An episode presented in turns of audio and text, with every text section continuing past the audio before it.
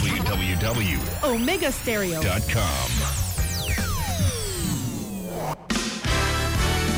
La mejor franja informativa matutina inicia a partir de este momento con un análisis completo del acontecer nacional e internacional. Noticiero Omega Estéreo.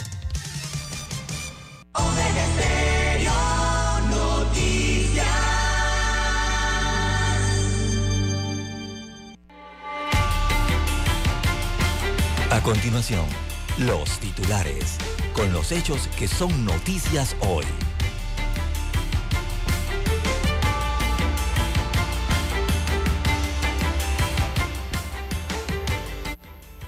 Muy buenos días amigos y amigas. Empresa minera alega que busca un acuerdo. Presidente Cortizo responde. La minera alega que el contrato fue extendido en el 2017 con vigencia hasta el 2037. El presidente le responde a la minera que por favor respete y deje de estar en ese jueguito. Latinos podrán conocer a José Hernández, el migrante que se, se convirtió en un astronauta. La ciudad de la salud podría estar lista para julio del año 2023. También tenemos que la Organización Internacional de Migrantes, Panamá y autoridades gubernamentales fortalecen diálogo con periodistas en conmemoración del Día Internacional del Migrante. En otros titulares tenemos capturado hombre que se hacía pasar por santero para abusar y extorsionar a las mujeres que creen en eso. Incautan 417 tucas de cocobolo y detienen a 21 personas en operativo. Ya Panamá no seguirá con el jueguito de la minera. Que se pongan serios si quieren seguir trabajando. También 15 personas fueron imputadas por tráfico ilícito de migrantes. Otros titulares, tenemos que enfermero depravado ya está enjaulado, quedó preso por delito sexual. Bien, amigos y amigas, se enfrentará pena de 20 años por meterle 10 puñaladas a su exnovia. Esto es violencia doméstica. Estos son solamente titulares. En breve regresaremos con los detalles. Estos fueron nuestros titulares de hoy. En breve regresamos. Al llegar Navidad se siente un ambiente de alegría, de unión familiar. Navidad. Este es el mejor momento para reflexionar, dar gracias por todo lo que tenemos, compartir con la familia, con los amigos, con nuestros seres queridos, valorar, agradecer, ayudar al que menos tiene. Navidad. Felices fiestas de fin de año. Les desea Omega Estéreo. Merry Christmas. 107.3. Omega Stereo.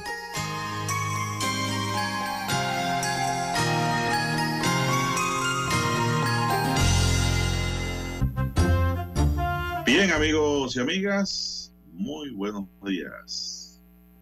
Bienvenidos a este espacio informativo, señoras y señores.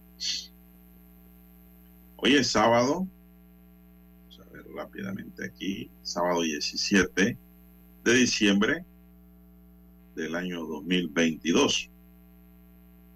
En el tablero de controles hoy nos acompaña el magnánimo don Roberto Antonio Díaz Pineda, Cañate que el que En la mesa informativa le saludamos.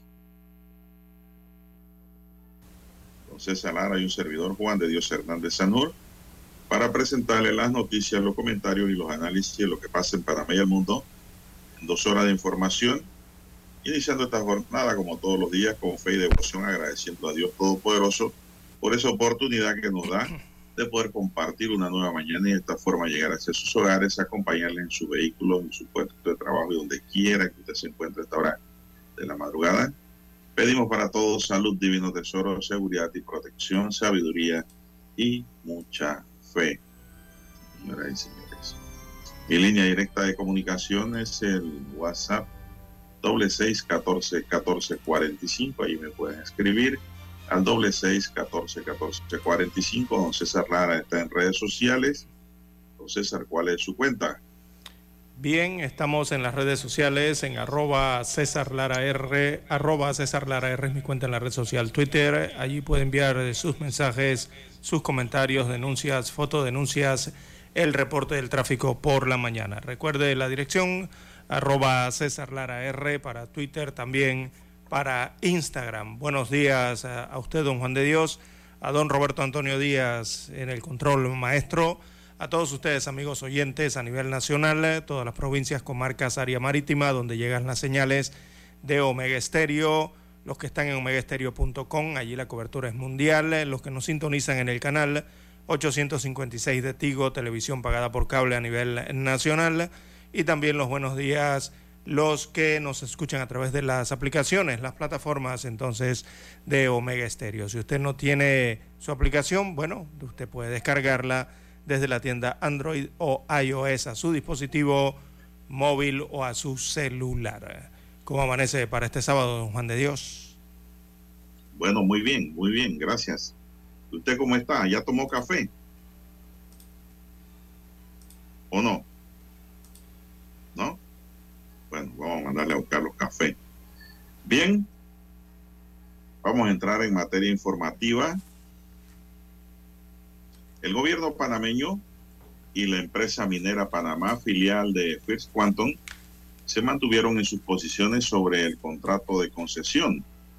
Por un lado, el presidente de la República, Laurentino Cortizo, dijo sentirse tranquilo tras suspender las operaciones de la mina que se encuentra en Donoso, Colón, ya que fue una decisión pensada en beneficio del país. Nosotros fuimos claros desde que se hizo el acuerdo en enero de 2022, dijo el mandatario durante su participación en la entrega de la cuarta fase de la Ciudad de la Salud.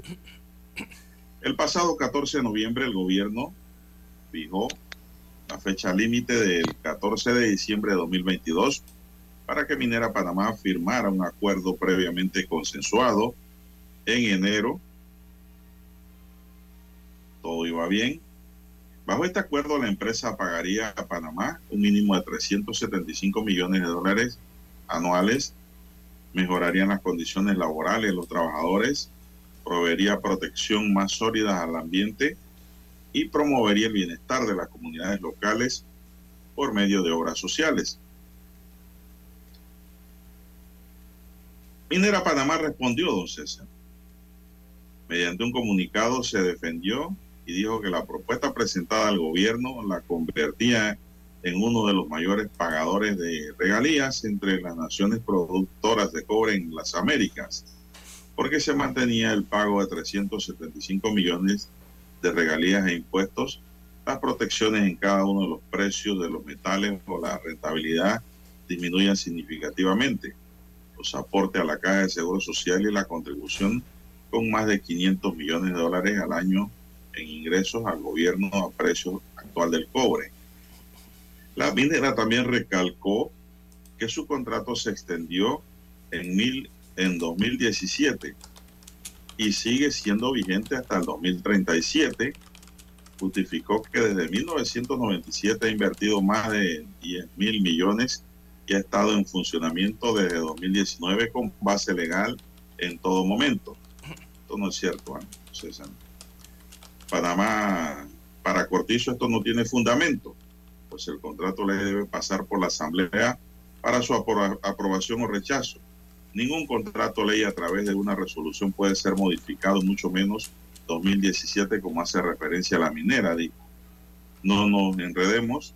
Una cosa es un contrato que pasa por la ley y otra es un derecho, un decreto y una resolución ministerial. Es decir, son dos escenarios diferentes explicó el mandatario, quien le exigió a la minera respeto y menos jueguito ya que hace un acuerdo y después manda otra propuesta o dice que hay otras condiciones adicionales.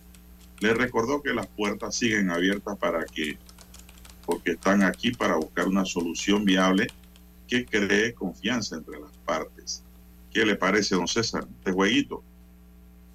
Bueno, eh, llama la atención, don Juan de Dios, eso que señaló la minera, no sé, da a entender eh, la empresa minera Panamá que Panamá no puede aspirar ¿eh? a convertirse en alguno de los países eh, que mejores beneficios recibe por concesionar sus recursos mineros. ¿Acaso eso es lo que hay que entender según la empresa minera Panamá? Eh, don Juan de Dios, en, no simplemente en las Américas, en otros continentes, en África, en el continente, eh, en, el área de Oceanía, en otros puntos del mundo, eh, se pagan mejores dividendos, mejores beneficios a los países en las concesiones mineras. Don Juan de Dios, no entiendo por qué la minera utiliza esas palabras para Panamá. Panamá tiene todo el derecho de aspirar a lo que puede estar cobrando o recibiendo en beneficio, por ejemplo, Australia o cualquier país europeo o cualquier país asiático o africano. Así que por allí ese argumento no le veo mayores, ¿no? Y en cuanto al jueguito, don Juan de Dios, eh, me parece bien la postura del presidente de la República, Laurentino Cortizo, es que ya no se puede, don Juan de Dios. Eh, hay un juego que viene desde hace más de 10 años eh, con este tema del contrato. Eh, 10 años atrás, pero más atrás eh, viene la otra problemática del contrato original, ¿verdad? Ya me refiero a 10 años en cuanto al tema de eh, que finalmente la Corte Suprema de Justicia eh, resolvió con una inconstitucionalidad.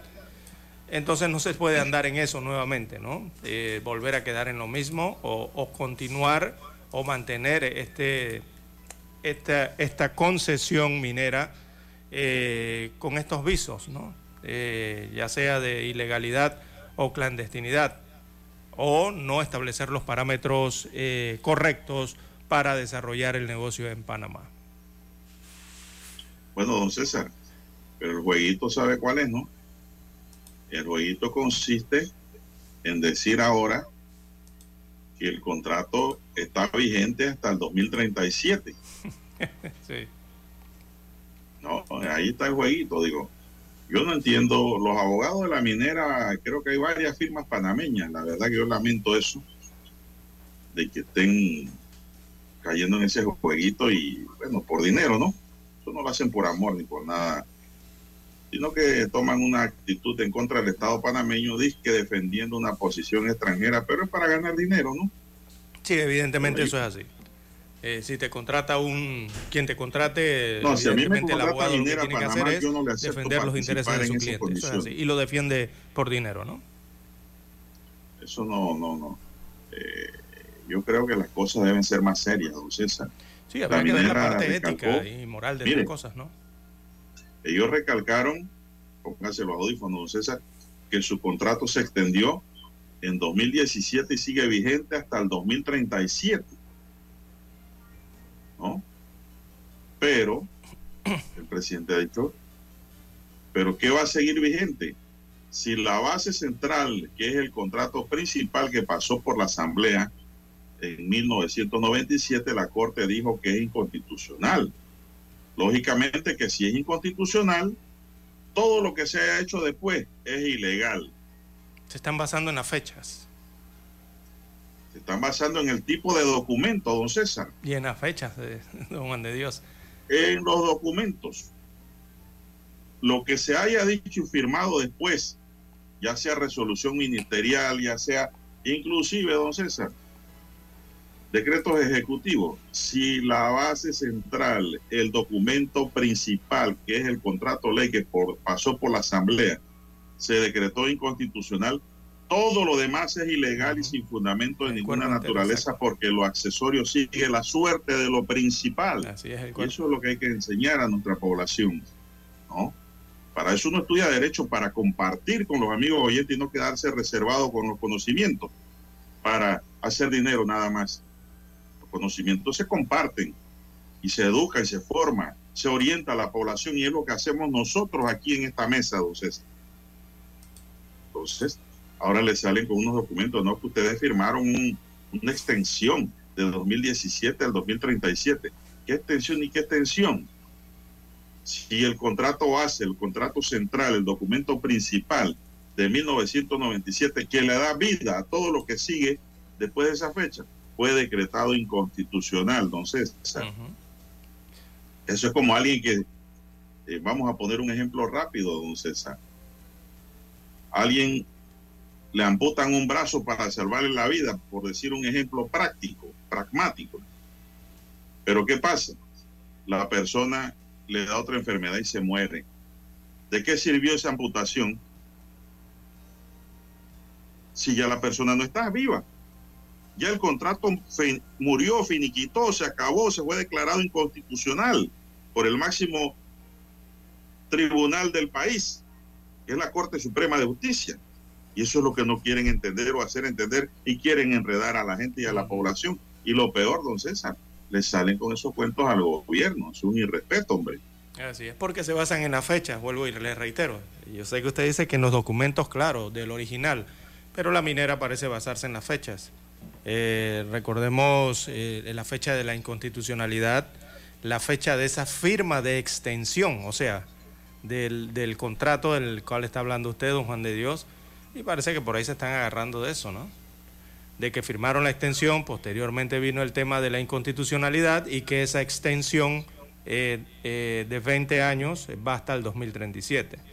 Entonces, Pero esa extensión no pasó por la. Asamblea. Así que es un documento inferior al principal. Exactamente, estoy de acuerdo con usted que la base es el documento, estoy de acuerdo.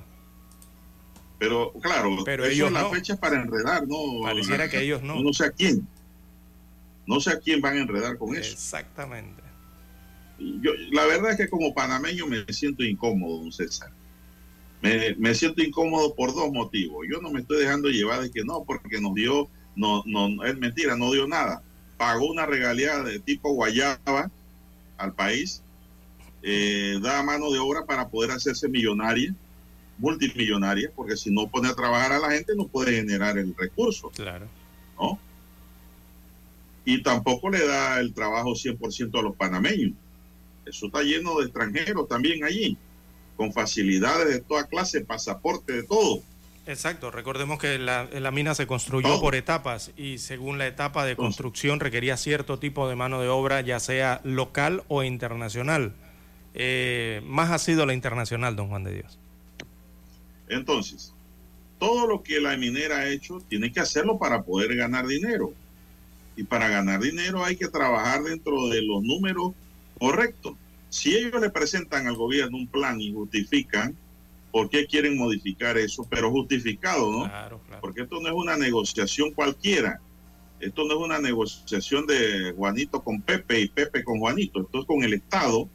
Usted tiene que demostrar, en verdad y con números en, en, en mano, porque usted considera que el contrato usted dijo que iba a, a firmar, ahora dice que no lo va a firmar. Hay que demostrarlo, probarlo. a- a- a- no ante, ante mí ni ante Lara, ante, no, ante el equipo negociador de gobierno que tiene allí abogados, economistas, qué sé yo, tiene de todo ahí, actuarios, qué sé yo, profesionales. No, y también de cara ante el pueblo, Entonces, don Juan de Dios. Que es Entonces, el, digo, el- al final es la verdad es que yo me siento Estado, incómodo porque siento que se están burlando de los panameños una vez más, hombre. Y lo peor del Mucha caso es que ni usted ni yo sabemos quiénes se están burlando, solo sabemos que es un grupo extranjero. Porque las acciones ni siquiera sabemos quiénes son los beneficiarios ¿Quiénes son los finales de esas acciones que tiene Minera Panamá. Y son extranjeros, don César. Sí, claro. Es capital extranjero. Y bienvenido el capital extranjero, pero por favor respeten la soberanía y el Estado de Derecho de, la tierra, de- del suelo, del territorio que pretenden explotar. Seamos más serios. Son las 5.51 minutos, don César. Ojalá no le quiebren el brazo a Anito Cortizo por la plata que le dieron para hacer eh, campaña política, don César, porque ellos fueron también donantes. Sí, en, la- en las pasadas elecciones. Y en las anteriores también. En Además todas, que ya eso, de ya eso pasó, ya se está acabando el gobierno, ya eso pasó. y ya se le han dado, se le ha dado tanta oportunidad y han ganado dinero y no han pagado lo que es y no quieren seguir pagando. Hay que hablar las cosas como son, ¿eh? A mí no me vengan con espejitos y con cuñitas y con, qué sé yo, eh, con anuncios y que para silenciarme, don César, no me van a silenciar a mí ni a usted. No, claro que no. Aquí hay que establecer un contrato para este- evitar que este ocurra. de noticias. Sí, exacto, sí. Lo que hay que establecer es un contrato eh, de cara al pueblo Don Juan de Dios, un contrato que eh, pueda ser respetado eh, en buenas bases, eh, Don Juan de Dios, para evitar todo lo que ha ocurrido desde el año 1997 hasta la fecha. Porque todo lo que empezó mal, Don Juan de Dios, bueno, parece que está terminando mal o hay que arreglarlo, ¿no? Tratar de arreglar esa problemática que quedó allí o ese problema realmente. Eso no es ni problemática, se ha convertido en un problema. Eh, don Juan de Dios. Y lo otro es, la mina sigue operando, muchos preguntaban el día de ayer, también lo siguen preguntando hoy. La mina sigue operando de forma eh, regular allá en el Caribe panameño, en el distrito especial minero ¿no? de Omar Torrijos Herrera, eh, en la provincia de Colón. Ese distrito es fronterizo con la provincia de Coclé y fronterizo con la provincia de Veraguas. La parte de Colón que colinda entonces con estas dos provincias allá en el área del Caribe. Así que la medida respecto eh, a la operación, bueno, se mantiene, eh, los trabajadores siguen trabajando, la minera siguió eh, desarrollando su actividad normal el día de ayer, don Juan de Dios. Ellos están trabajando, lo único es que con la decisión del gobierno no pueden extraer más el material y tampoco pueden embarcarlo o exportarlo. Pero las otras actividades que se desarrollan en la mina se están desarrollando de manera cotidiana, ¿verdad? Recordemos que la mina requiere atención, mantenimiento y, otras actividades no administrativas que se están desarrollando de forma eh, normal allá en la parte caribe colonense. Lo que es extracción y exportación, eso sí está detenido. Bueno, entonces no es normal. No, me refiero a la parte de mantenimiento de la mina, don Juan de Dios. Recordemos Están que... trabajando de manera paranormal. Ajá, sí, pero me refiero a que no está detenida la misma mina en sí.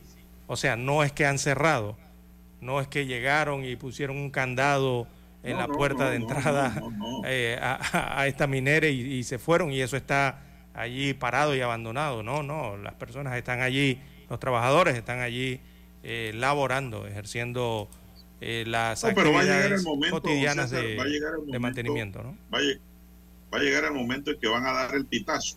Ah, sí, eso es claro, exactamente, porque, porque don Juan de Dios, evidentemente, si dejan de eh, extraer, eh, hay personal que fue contratado para esa parte. Si dejan de exportar o embarcar, hay personal que fue contratado para esa parte también, de la actividad me refiero. Así que eso en algún momento ocurrirá lo que usted señala, vendrá algún pitazo, ¿no? Sí, sí, no, no, no. eh, eh, yo creo que esto, mire, nadie quiere que se vaya la empresa de Panamá. Salvo que insistan, don César, en lo mismo y no reconocer y no respetar el derecho ajeno. Allí sí ya la cosa cambia. ¿eh? Allí sí cambia. Pero yo creo que están en la fase de, de que pudieran negociar. Mire que yo me equivoqué, don César. Yo pensaba que ya eso estaba consensuado, madurado y sancochado y que nada más era cuestión de hacer un poco de publicidad y de conocimientos públicos La presentación. eh, sobre eh, el contrato y, y que lo iban a firmar, pero me equivoqué. Y me equivoqué porque la empresa en verdad ha, ha demostrado de que no quiere firmar nada y, no, y, y va a tener que firmar si quiere seguir operando. Va a tener que firmar, entonces, si quiere seguir operando. Correcto. Yo sé que ellos dan aquí cerca de 40 mil empleos directos e indirectos, ¿no? Eh, bueno, a lo largo del desarrollo de la mina, no, no es que actualmente son 40 mil, don Juan de Dios. Esa, ese, es que eso es lo otro. Eh, aquí ha debido hacerse una auditoría de la empleomanía de esta mina. porque se hablan de unas cifras de empleo, don Juan de Dios, que realmente eh, para el día de hoy o, este año 2022, ya esas cifras no son esas. Eso me parece a mí que es el acumulado, ¿no? O lo que ha generado en empleos directos o indirectos a lo largo del desarrollo, de la construcción, ¿verdad? De la mina. Pero en la parte en que ya está la mina construida, eh, ya esos constructores no están allí, don Juan de Dios. Es la que la mano de obra activa es la que tiene que entrar el Ministerio de Trabajo a determinar con precisión. don exactamente. Eso es lo que es. Porque yo conozco mucha gente que ha trabajado ahí y ha salido y no los han llamado más nunca. Sí, porque las fases de construcción ya pasaron, ¿no? Eh, se requería cierto tipo de personal para cierto tipo de labores o tareas en el proceso de la construcción y echar a andar la mina, ¿no? Ya la mina está andando desde hace varios, eh, creo que desde el año pasado, eh, sí, desde el año pasado, en noviembre me parece. Bueno, don César, y otra cosa. Eh, nosotros en Panamá ni siquiera, don Roberto, hemos medido, hemos medido ni hemos calculado las consecuencias de cuando esta mina deje de operar a futuro. ¿Qué le vamos a dejar a nuestros hijos, a nuestros nietos, a todos los residentes de esas áreas de por allí cercanas? Don César. No sabemos realmente. Sí, tiene que haber porque se ha dicho que la actividad minera es contaminante. Sí, primero el cuidado ambiental, ¿no? Eso es, otro problema, que aquí no las estamos jugando. Esto no funciona como el canal, que usted eh, eso es diferente. llena las tinas, llena los lagos, le tira agua, unas son retornables, otras se pierde, pero bueno, siempre queda la esperanza de la lluvia que solucione el recurso natural renovable. Acá no, acá el recurso es no renovable y probablemente con consecuencias negativas para la población. Aquí estamos jugando con fuego también, a eso nadie lo mide. Es un trabajo también del Ministerio de Ambiente, pero con precisión y con seriedad hacer las cosas.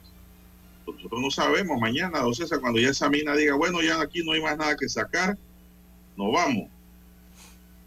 A veces si van, esas empresas se van hasta sin avisar. Dejan a todo mundo embarcado.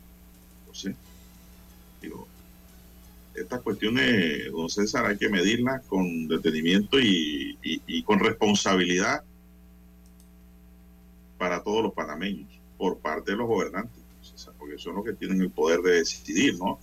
Son los, los, los mandatarios. Sí, aquí pero que deben responder a los mandantes, Juan de Dios es, la población. Sí, el, mire, eh, en síntesis, el, el, sentimiento nacional o el sentimiento del país eh, eh, no es que parece, es que está centrado en que se logre un contrato con esta minera o con otra, o, otra empresa, pero que se cumplan con todas las leyes vigentes del país al respecto de esta explotación o esta concesión que se cumpla con los impuestos de los pagos sobre la renta, los pagos, las regalías, todo que se haga de forma correcta. Yo creo que eso es la aspiración que tiene el pueblo. El pueblo no, no está tras que se vaya esta empresa, eh, no. Eh, lo que quieren es que las cuentas estén claras, don Juan de Dios, todo esté correcto, los términos estén correctos, sea esta empresa o sea otra que venga a hacer eh, el negocio. Bueno, vamos a hacer la pausa. Vamos a escuchar el himno nacional, don Roberto. Adelante.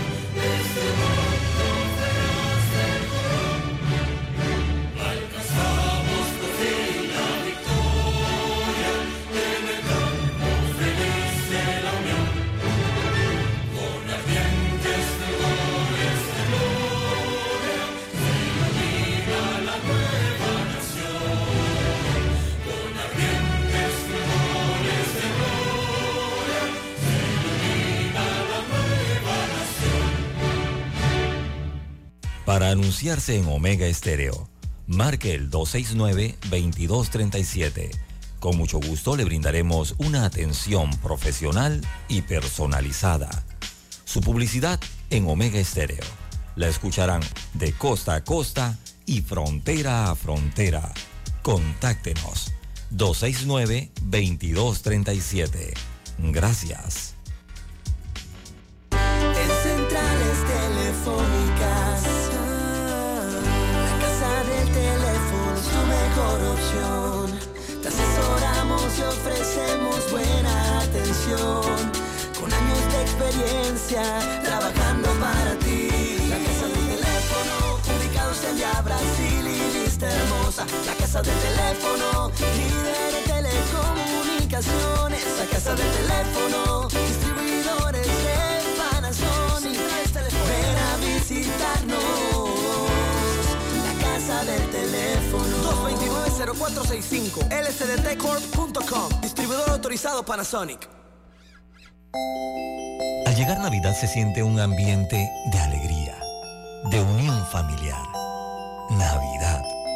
Es el mejor momento para reflexionar, dar gracias por todo lo que tenemos, compartir con la familia, con los amigos, con nuestros seres queridos, valorar, agradecer, ayudar al que menos tiene. Navidad.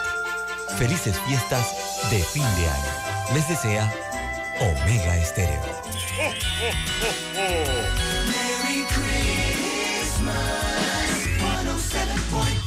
Omega Stereo. Omega Estéreo, 24 horas en FM Estéreo.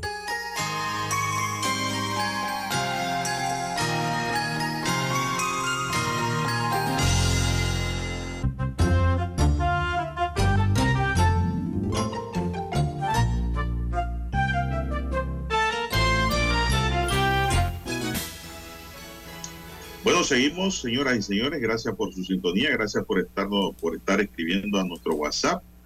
Así es. Si un oyente aquí, don César, bueno, ustedes si no tienen pelo en la lengua para decir las cosas como son. Por eso es que lo escuchamos siempre. Ustedes no están para estar bardizando los hechos. Ustedes no son muebleros. Ustedes dicen las cosas como son. Si ustedes son como los herreros, van con el acetileno y van, dice, a las profundidades. Gracias al oyente del 2030. ¿Ve? Y hablando del 2030, qué casualidad coinciden los números del celular de este amigo con la celebración que se está dando ahora mismo, don César, que tampoco podemos descuidar y dejar de lado que es la Teletón 2030. Sí, sí. Panamá arrancó, ¿ah? 2022. Sí, arrancó anoche.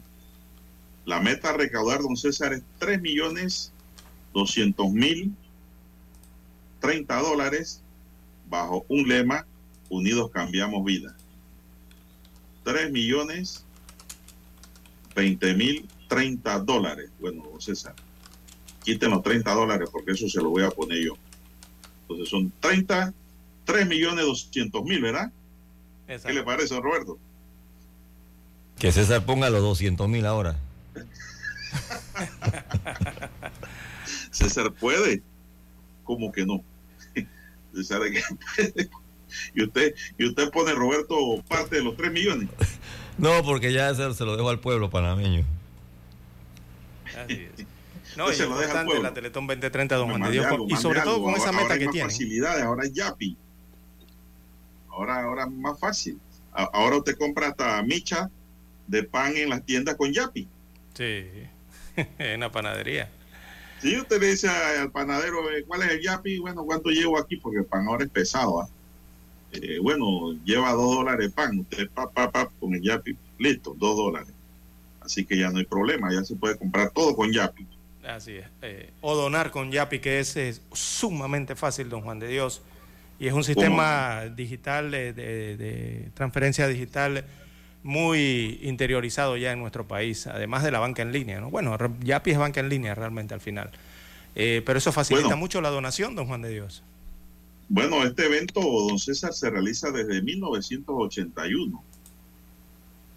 Eh, incluye este año como novedad una tanda de artistas cristianos con música de género urbano. El opening estuvo a cargo de Bosa, que tiró un concierto, don César, ayer de primera. Este muchacho está, como quien dice, buen panameño, está pegado, está por lo alto. Eh, panameño ganador de un disco de oro. Este muchacho, eh, en verdad, tiene mucho futuro todavía en la música y abrieron con él. O sea que ya la gente no tuvo la necesidad de ir a un concierto pagado porque le llegó por televisión y gratis. Lo que hay que mandar algo de vuelta para allá, para la Teletón. Así es. ¿Y qué tanda? No fueron tres canciones, ¿eh? eh sí. El hombre se lanzó un concierto prácticamente. Sí, sí, cómo no. Un concierto lo que inició. Así es. Que felicitar a este panameño. Aquí los panameños no somos dados a felicitar. No, hombre, hay que felicitar al que se lo merece y sobre todo porque abrió la Teletón. Y abrió la Teletón, que es algo importante. Eh, la gente, los amigos oyentes no nos dejarán mentir, don Juan de Dios, año con año cada Teletón eh, básicamente arrancaba o iniciaba con un artista de renombre internacional en los últimos años, ¿no? Siempre arrancaba así. Eh, este año es un artista nacional, pero de renombre internacional también, como usted bien lo señala, ¿no? Bueno, el embajador de la Teletón es Jesús Ávila. El niño de 8 años, quien fue diagnosticado con, el síndrome, con síntomas de tetraamelia, que consiste en la existencia de malformaciones múltiples, destacando entre ellas la ausencia de, de las cuatro extremidades. Eh, ese es el niño símbolo. El proyecto Meta es la construcción de un nuevo quirófano híbrido, don César, en el Hospital Santo Tomás que beneficiaría a uno, unas 400 mil personas que atienden anualmente en consultas externas, hospitalización y cirugía. La forma de donar, esto es la parte más importante de lo que estamos hablando, es llamando desde un teléfono fijo o celular a los siguientes números. Dice aquí, vamos a ver. Eh, ¿Cuáles serían los números, don César? ¿Usted los tiene? ¿Quién no me los indica? Ah, al 2030 donarías 250. Al 2031 donarías 5, 5 dólares. Y al 2032 donarías 10. Y al 2034 donarías 50 dolitas. También se puede donar a través del YAPI o ACH de distintos bancos. y si no, pues no tiene nada, agarre la chácara, póngasela al hombro y llévela allá. Donde tiene que llevarla a, las instalaciones donde están ahora mismo. Eso sí, si va, eh, por efectivo en las calles hay que tener mucho cuidado porque hay muchos vivos, hay gente que no tiene corazón o tienen corazón solo para vivir y hacer maldad y se ponen a pedir plata a nombre de la Teletón ahí sí hay que tener cuidado. Por eso es mejor el YAPI o el ACH. Y si va a donar, llévelo allá mismo donde está la gente recibiendo la donación. Generalmente ya no se trabaja con efectivo, César, en Panamá. No, no. Ya la gente todo andan con tarjetas o YAPI. Hay mucho maleante en la calle, ya no se puede andar con efectivo. ya no es como antes, que uno salía a un baile típico, Roberto, con 500 dólares en el bolsillo para pasarla bien. Ya no, ya eso, ya eso se, sale con tarjeta. Sí. Y CH y unos 20 dólares ahí en efectivo, no más de 50. Y lo, y lo importante también, don Juan de Dios, los amigos de los ajenos están por allí. Lo importante también en esto es el proyecto. Eh, el proyecto de una sala de cirugía híbrida. A ellos se le queda el nombre de inteligente. esas, salas, esas salas son híbridas e inteligentes, don Juan de Dios. Eh, porque confluye todo en un solo salón de operaciones, ¿no? Eh, esto para explicarlo en forma más sencilla, don Juan de Dios, bueno, todos conocerán, la, eh, ya han visto imágenes quizás de los salones de operaciones de los hospitales públicos panameños. han sido mejorados en algo, pero no al nivel de cirugía híbrida. Actualmente en este país existe un solo salón de cirugía híbrida inteligente. Ese salón está en la nueva ciudad de la salud, allá en, eh, al lado del mercado del Merca Panamá, por allá, ¿no? donde se está inaugurando esta ciudad de la salud. Allí ya cuentan con uno, eh, que fue inaugurado creo que para estos meses, hace como unos seis meses atrás, me parece. Eh, pero Aquí están hablando de este tipo de salas para el Hospital Santo Tomás, Hospital del Ministerio de Salud, y también para el Hospital del Niño, ¿no? El Ministerio de Salud igualmente. Y la importancia de esto, don Juan de Dios, es que en un solo salón de cirugía tienes todo. O sea, el paciente que llegue a una sala operatoria, sea por la causa que sea, accidentes de tránsito, accidente laboral, lo que sea, eh, que llegue a una mesa de operación en estas salas, eh, ese paciente va a tener el mejor cuidado. ¿Por qué le digo el mejor cuidado? Porque cuando estás en esa mesa de operación, don Juan de Dios, eh, vas a tener todo allí, e incluso las máquinas, lo que sea, de imágenes médicas, de resonancia magnética, de tomografías intraoperatorias o, otros procedimientos quirúrgicos o otras máquinas que se requieren, están allí dentro de la misma sala, don Juan de Dios. Y o se mueve la mesa o se mueven los equipos alrededor de la mesa.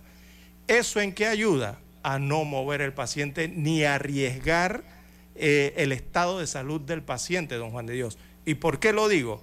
Ustedes lo habrán notado cuando visitan el Hospital Santo Tomás o cuando habrán visitado el Hospital del Niño, que llega alguien al cuarto de urgencia, un quirófano, don Juan de Dios, y de repente usted ve que sacan al paciente en una camilla y lo llevan rodando eh, por la calle, por los pasillos, por, entre pisos, lo llevan, o sea, un paciente delicado, supongamos, de un accidente de tránsito o un quemado. Exacto.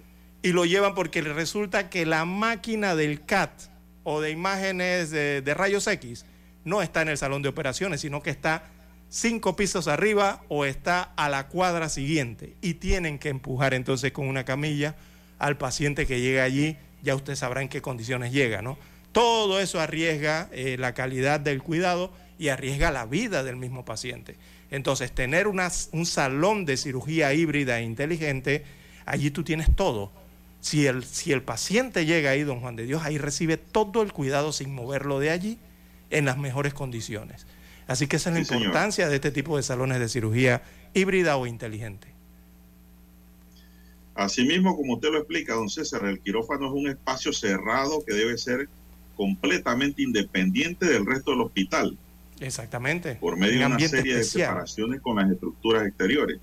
El quirófano permitiría la atención global e individualizada de los pacientes por un equipo interdisciplinario de profesionales sanitarios que tienen todo allí mismo en ese salón.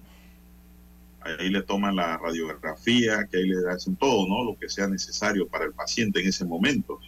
Todas las tomografías que se quieran, todos los análisis, todo se hace allí mismo.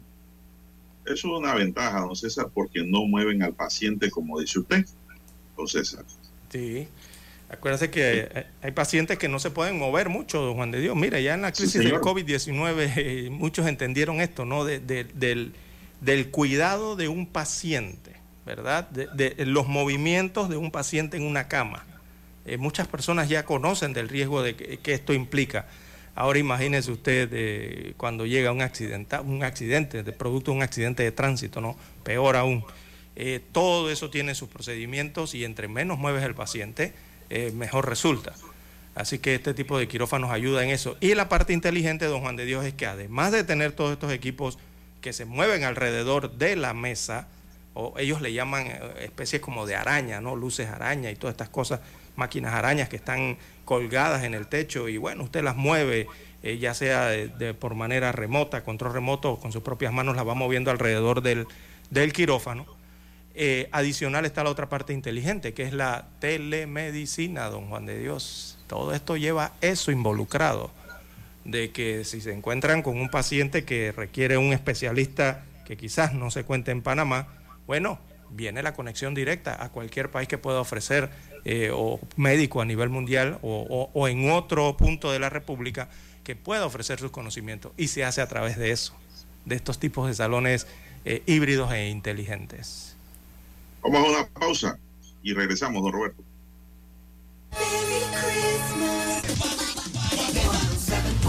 Omega Estéreo.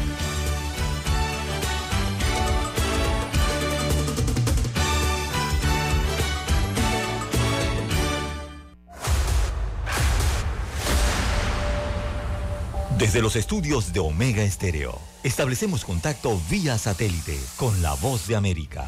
Desde Washington, presentamos el reportaje internacional.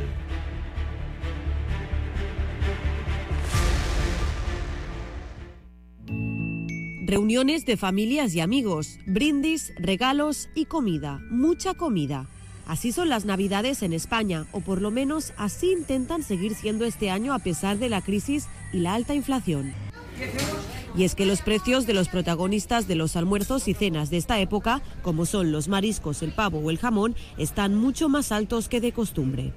Aunque sin invitación, la inflación estará presente en las mesas de los españoles y jugará un papel muy importante a la hora de hacer las compras.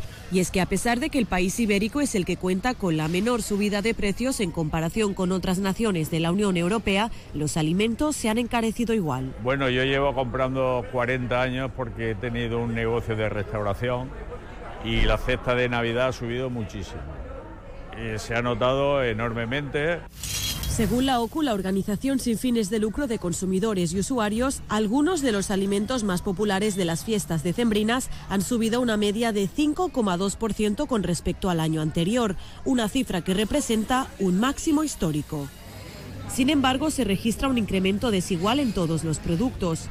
La mayor subida la ostenta el repollo morado, que en España se conoce como lombarda, cuyo aumento ha sido de 32%. Le sigue la merluza, que ha subido un 16%, el pavo un 14%, la rueda de ternera un 13% y los langostinos un 11%. Bueno, la gente, la verdad, mm, compra menos, eh, la gente, pues claro, intenta ahorrar un poquito, pero claro, siempre se están quejando de lo mismo, que no, no llegan a fin de mes y van comprando pues lo justito y lo que ven más barato compran menos cantidad, pero siguen comprando los mismos productos. Intentamos mediar, ¿no? Yo, por ejemplo, una clienta que sé que el poder adquisitivo no es muy grande, pues le pongo menos cantidad o le pongo un género más barato. Y adoptar nuevos hábitos como comprar con anticipación y guardar. Pues ahora el cordero está carísimo, yo ya lo, lo compré también hace ya por lo menos un mes y lo tengo congelado también. O el hábito de sustituir productos. Y este año va a ser pollo, porque es más barato, cariño. Nos juntamos 15. Tengo mi familia, mi hijo, mi nieto y mi bisnieto. Y entre el millón y medio de latinoamericanos que habitan en España, según el Instituto Nacional de Estadística, también crece la incertidumbre en cuanto a qué trucos hacer para seguir disfrutando de sus raíces en esta fecha especial, aún en la distancia. La carne, para los de las hallacas, ahora en diciembre, la harina pan, aquí es, cara, la harina pan es muy cara que se lo utilizamos siempre. ¿no? Imagen en diciembre que hacemos las hallacas y todo eso. Este, el queso que utilizamos para los pequeños también ha subido. Por sí, antes el cordero era bastante caro, entonces lo compramos siempre congelado. Este año igual, la verdad. Eh, tenemos suerte de que aún nos lo podemos permitir. Pero luego el tema de las gambas sí que cogeremos menos gambas de las habituales.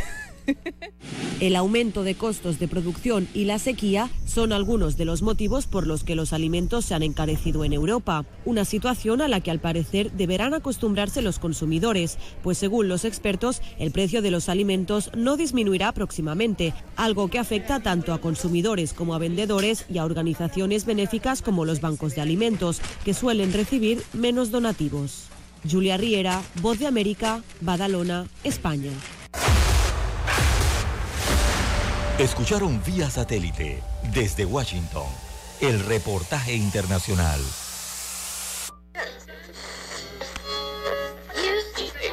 Cuando nadie creía en el FM estéreo. Esta es la nueva generación en radio. Esta es la generación Omega. Construimos el camino que seguirían las demás. Omega Estéreo 41 años de profesionalismo, evolución e innovación.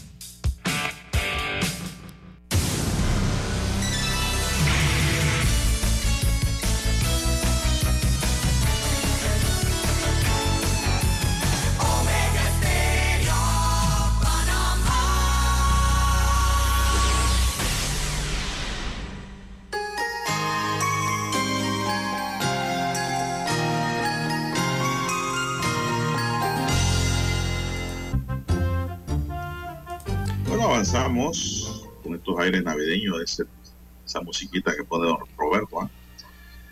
Bueno, en otra nota, don César, entremos en otras informaciones.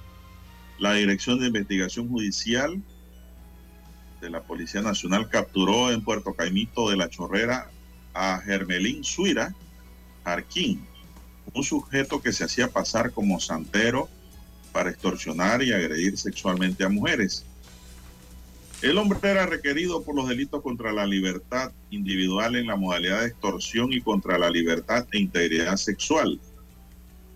Germelín ofrecía despojar a las mujeres de trabajo que le habían hecho para afectarlas.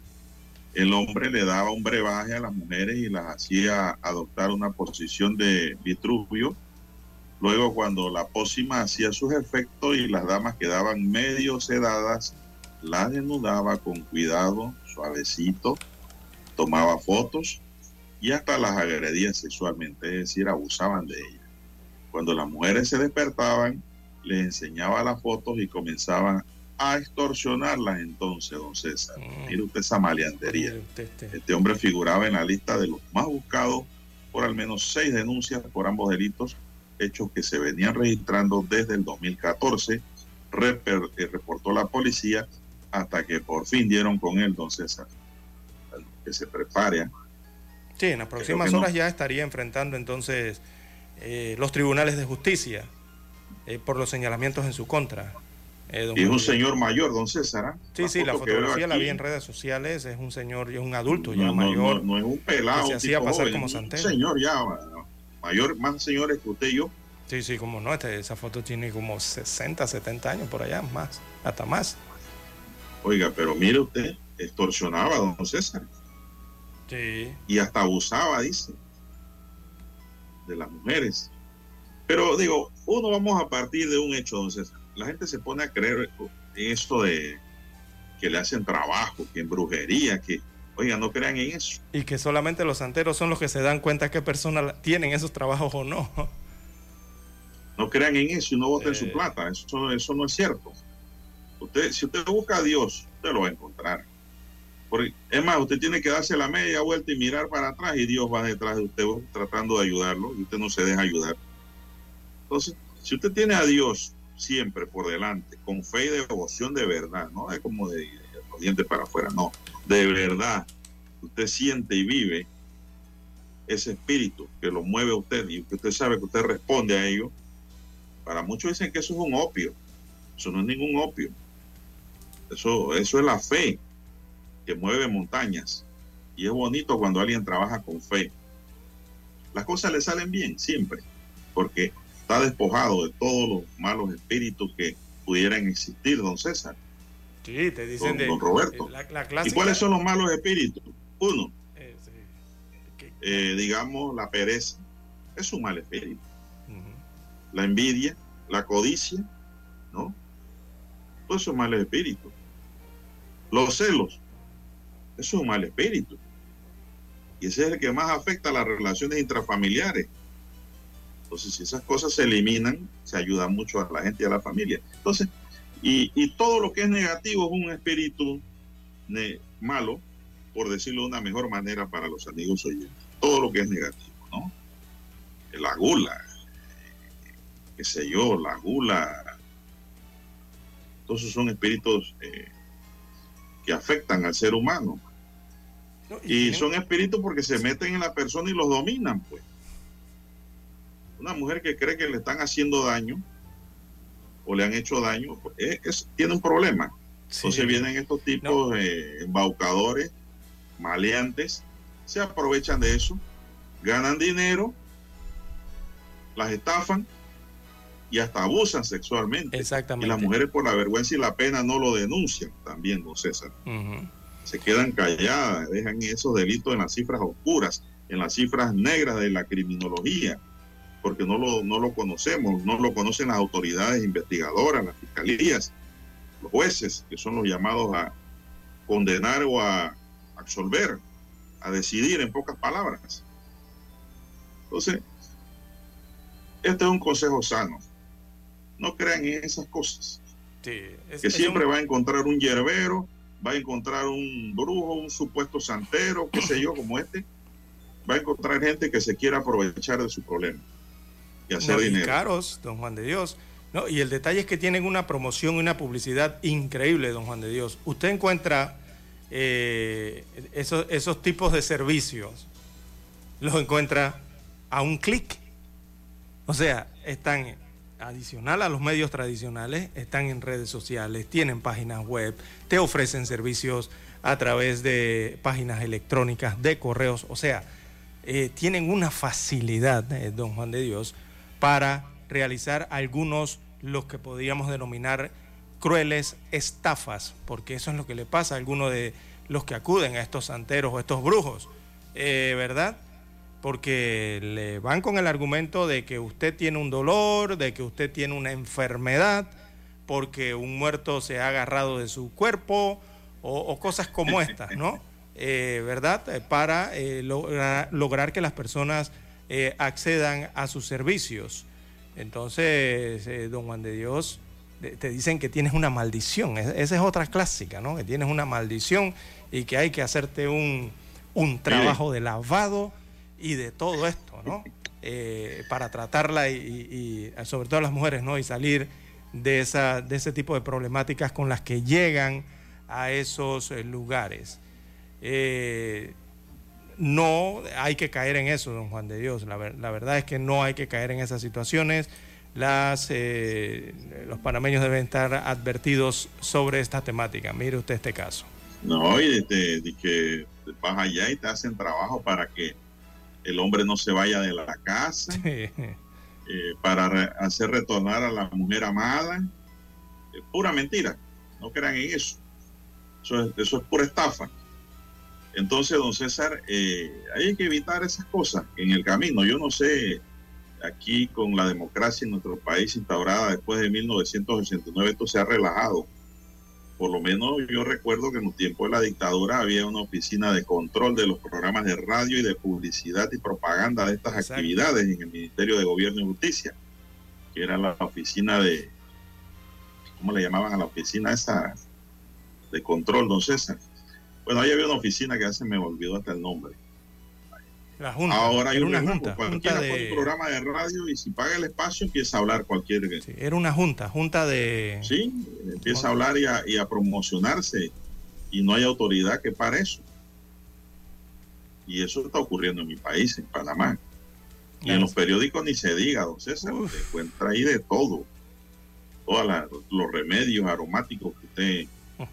Entonces, lo peor del caso es que le hacen un daño a la sociedad y le hacen un daño a la medicina natural también, don César. Porque la medicina natural sí existe y es buena. Pero todo esto lo enreda. Y sí, y al final termina la, enfermedad o, termina la dolencia o termina eh, el muerto que supuestamente agarró tu cuerpo o termina la, la fotografía esa que te dicen enterraron, ¿verdad? Eso para terminar con todas esas dolencias y enfermedades, eso cuesta. Y allí te van diciendo de una vez, don Juan de Dios, ¿no? Que la consulta es tanto y después te anuncian un tratamiento que es tanto.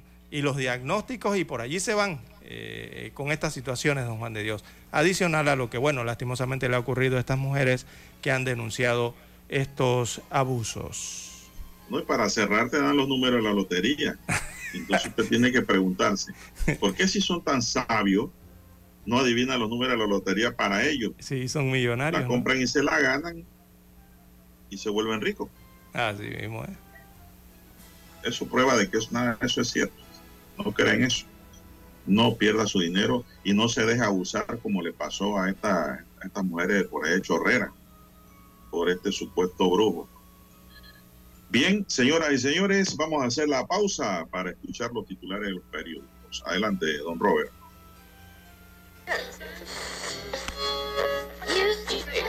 Cuando nadie creía en el FM estéreo. Esta es la nueva generación en radio. Esta es la generación Omega. Construimos el camino que seguirían las demás. Omega Estéreo 41 años de profesionalismo, evolución e innovación.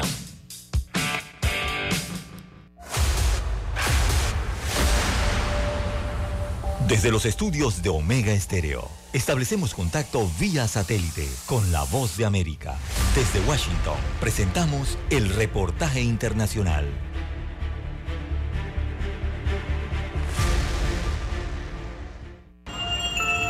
Ya se respira Navidad en las calles de Nueva York. Como cada año, millones de visitantes llegan atraídos por el encanto que evocan algunos de los sitios más emblemáticos de la llamada ciudad de los rascacielos. Y con más razón, cuando la Gran Manzana busca recuperarse del impacto económico que ha presentado los años de pandemia. Siempre imaginé eso y por las películas también. Sí, me gustó que venga a sacarse fotos en los árboles de Navidad. Precioso. Son varios los lugares que se han hecho famosos y que atraen a los turistas quienes no pierden la ocasión de inmortalizar el momento con una foto familiar. Como por ejemplo el emblemático árbol de Navidad de Rockefeller Center, que luce como sacado de la escena de una película y es, por excelencia, el símbolo del espíritu navideño en la ciudad. Este árbol se erige imponente y se ilumina para señalar el inicio de la temporada festiva. El espíritu navideño se siente muy bonito desde que era, yo creo, de la edad de mi niña, vivía viendo las películas de Mi pobre angelito. Entonces es como un sueño hecho realidad y ver el árbol es, uy, qué bonito, toda esta avenida súper recomendada. Y a unos seis minutos a pie, recorriendo la Quinta Avenida, se erige un encantador mercado navideño al aire libre ubicado en el corazón de Nueva York. Inspirado en los mercados navideños europeos, el Bryant Park abre sus puertas a miles de visitantes, quienes pueden pasear a través de los distintos puestos comerciales para adquirir algún regalito típico de estas fechas o degustar el sabor de la Navidad. Las ventas mejoran porque obviamente la gente sale más, como son fiestas, están como más alegres y también ayudan mucho al vendedor de la calle. Este año hay mucha más gente porque después de la pandemia la gente tiene más deseo de salir. Pero esta temporada es también propicia para la solidaridad. Salvation Army o el Ejército de Salvación, organización benéfica que asiste a millones de familias aprovecha la época festiva para reafirmar el espíritu de Navidad. Es para la ayuda, para muchos, para quienes más necesitan. New York, New York, que sepan que Navidad no es solamente recaudaciones, este trabajo y todo. Navidad es Jesús. Navidad es el que nos ama. Navidad se representa todo para nuestra familia. Se calcula que unos 60 millones de personas visitan la ciudad de Nueva York cada año, de acuerdo con New York City and Company, empresa especializada en mercadeo y turismo para la ciudad, siendo la época festiva una de las temporadas turísticas y comerciales más importantes. Y si bien el sector gastronómico y hotelero no se ha podido recuperar en las pocas ganancias post pandemia, esperan que este 2022 siembre la magia que impulse un milagro navideño y se prolongue por los años venideros. Ronen Swark, Voz de América, Nueva York. Escucharon vía satélite desde Washington el reportaje internacional.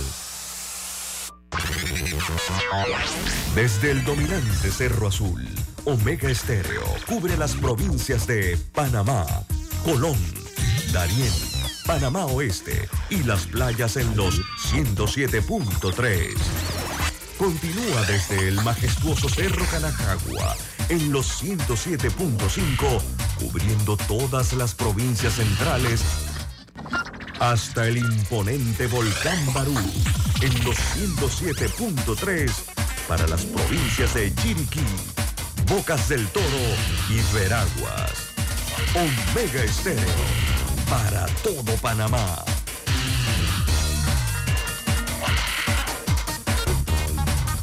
Noticiero Omega Estéreo. Las noticias impresas en tinta sobre papel. Con ustedes. Escuchando el periódico. Los titulares de las primeras planas de los diarios estándares de circulación en Panamá.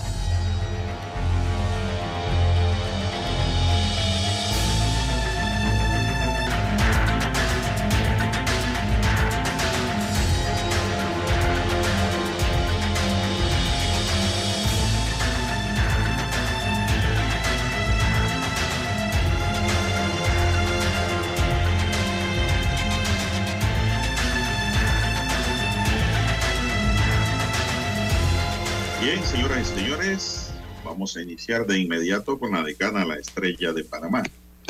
Empresa minera alega que busca un acuerdo Cortizo responde. First Quantum, dueña de Minera Panamá, alegó que busca encontrar un acuerdo de ganar-ganar y que el contrato fue extendido en 2017 con vigencia 2037, mientras que el presidente Laurentino Cortizo exigió a la empresa respeto y menos jueguitos. Latinoamérica es reconocida por proyectos ecológicos, organizaciones ambientales de Brasil, Argentina y Uruguay que luchan por la conservación del bosque atlántico y la iniciativa de la reconstrucción del corredor seco centroamericano que incluye Panamá, fueron reconocidas por Naciones Unidas en la COP15. Protestas en Perú han dejado 20 personas fallecidas. Las manifestaciones en Perú para apoyar al destituido presidente Pedro Castillo han dejado hasta ayer 20 personas muertas. La Comisión Interamericana de Derechos Humanos hará una visita al país sudamericano la próxima semana. También para hoy tenemos que nuevos servicios en Ciudad de la Salud. 12 edificios de la Ciudad de la Salud donde operan servicios como cuidados intensivos, radiografía, endoscopía y laboratorios especializados fueron inaugurados ayer por el presidente de la República, Laurentino Cortizo, y el director de la Caja de Seguro Social, Enrique Lao Cortés. Más titulares de la estrella. Periodismo amarillista y las redes sociales. La vicepresidenta y productora ejecutiva del programa Primer Impacto de Univisiones, Yuri Cordero, habla de los efectos de las redes sociales en el periodismo y del sensacionalismo. En otros titulares, la estrella nos dice, Hernández, el migrante que llegó a la luna. José Hernández es uno de los cuatro hijos de una familia de campesinos inmigrantes mexicanos que logró llegar a la NASA a través de un camino de constancia y trabajo. En enero estará, contará su experiencia. Es un hombre que hay que escucharlo. ¿ah? Esto, esto, estos, estas son las personas íconos estos son los verdaderos influencers, ¿ah? para que sepan, como José Hernández. ¿Por qué? Porque ese es un hombre estudiado, preparado para ilustrar. Eso es muy importante. Un análisis político en fútbol. La socióloga Ana Quijano y el productor de, del podcast Palabra Crítica, Carlos Elías Vargas, ambos fanáticos del fútbol, analizan desde una perspectiva política el Mundial de Fútbol Qatar de 2022. Hoy se juega el tercer lugar y mañana la final. Ahora vamos a hablar un poquito de fútbol si el tiempo nos ayuda. Y en el titular de Caballete, el titular de Techo de la Estrella de Panamá dice las islas que han jugado un rol estratégico en la ciudad capital. Las islas Naos y Perico, así como los islotes Flamengo y Culebra, han jugado un papel preponderante en el desarrollo de la ciudad capital desde los tiempos coloniales. Amigos y amigas, estos son los titulares de la estrella. De inmediato hacemos contacto ahora con los titulares del diario La Prensa. Bien, amigos oyentes, el diario La Prensa titula para este sábado 17 de diciembre del 2022. Veamos rápidamente su principal titular. Incertidumbre por cierre de mina de cobre. Destaca la información eh, que el anuncio de cese de operaciones de la mina de cobre que hizo el jueves pasado el presidente constitucional de la República de Panamá, Laurentino Cortizo Cohen, ha generado incertidumbre sobre el futuro del proyecto que emplea a más de 5 mil trabajadores y aporta el 3.5% del Producto Interno Bruto, según algunas cifras mientras Cortizo y el ministro de Comercio e Industria, Federico Alfaro Boy, indican que el gobierno está anuente a seguir negociando con Minera Panamá la firma de un acuerdo o un nuevo contrato. También señalan que buscan un nuevo socio que se haga responsable del proyecto, que en el tercer trimestre del año 2022 generó una ganancia bruta de 876 millones de dólares. Así que el presidente Cortizo dijo que el contrato para extraer cobre no está vigente, como alega First Quantum. Eh, se busca entonces un operador dispuesto a pagar 375 millones de dólares al año, según el diario La Prensa. También en otros títulos para la mañana de hoy, Caja del Seguro Social recibe tercera etapa de la Ciudad de la Salud. Así que la Caja del Seguro Social recibió ayer la tercera fase del proyecto de Ciudad de la Salud en Clayton, corregimiento de Ancón. Según el director de esa entidad, Enrique Lao Cortés, esta etapa contempla o incluye un área de recepción de adultos eh, críticos y servicios centrales dentro de los que se encuentran radiología, laboratorios y endoscopía y salas de quemados, como también salas de trasplante de médula. En otros títulos del diario La Prensa para la mañana de hoy tenemos Universidad de Panamá entrega informe para la segunda fase del diálogo, así que hay decisión al respecto. La Escuela Interamericana de Diálogo Social, eh, Tripartitismo y Resolución de Conflictos de la Universidad de Panamá espera que los sectores representativos eh, logren acuerdos en algunos temas eh, para asumir el papel de facilitador del diálogo, destaca la prensa. También violencia y olvido lastiman a la población adolescente. Este es un tema que tiene que ver con los derechos humanos. Así que la violencia, sobre todo la sexual, así como la no inclusión de los adolescentes en los espacios de toma de decisiones, viene afectando a este grupo etario. También para hoy la prensa destaca en panorama, ah, bueno, aparece la fotografía de Elon Musk, eh, dice desastre para el derecho a la información. Bueno, aquí se están refiriendo a la decisión que ha tomado Twitter en cuanto a los periodistas que le daban seguimiento a Elon Musk y lo que ha decidido Twitter. Recordemos que Elon Musk compró Twitter por 44 mil millones de dólares él es el que toca los botones ahora, bueno, decidió eh, cerrarle las cuentas a los periodistas que lo seguían. Así que hay una polémica al respecto por el tema de la libertad de expresión y el derecho a la información. También en la sección Vivir Más del diario La Prensa, Colombia planea rescatar tesoros del galeón de San José. Importante esta noticia también para Panamá. En Panorama, Defensoría del Pueblo se suma a los observadores electorales. También en la sección Vivir Más, la fotografía principal, eh, bueno, eh, eh, la, titulan Locura Inmobiliaria en Miami. Y allí en la, gráfica aparece un apartamento de 59 millones de dólares. Un apartamento nada más. 59 millones de dólares y otras eh, perspectivas allí de cómo entonces será la industria de la construcción a futuro. Sobre todo ya se habla eh, de estos apartamentos únicos en penthouse multimillonarios. Bien, la fotografía principal del diario La Prensa para la mañana de hoy versa sobre el Mundial de Fútbol de Qatar 2022. La titulan el Loris y Mbappé versus Messi y Álvarez. Así que la gráfica muestra eh, cómo están pintando a los dioses del balón. Y es la fiebre del fútbol eh, con su ejército de héroes ¿no? y grandes hazañas deportivas. Es global esto que está ocurriendo. El mundo está pendiente del partido entre la campeona vigente Francia y la desafiante Argentina. Así lo corrobora la imagen que presenta hoy el diario La Prensa de un artista de la Escuela de Arte Gurukul en Mumbai, esto queda en India, eh, quien junto a sus estudiantes pintó algunos eh, de los protagonistas que enfrentarán mañana domingo, eh, se enfrentarán en el partido que define quién se llevará la Copa Mundial de Fútbol 2022. Destacan entonces por Francia el arquero Hugo Loris y su estelar figura Mbappé.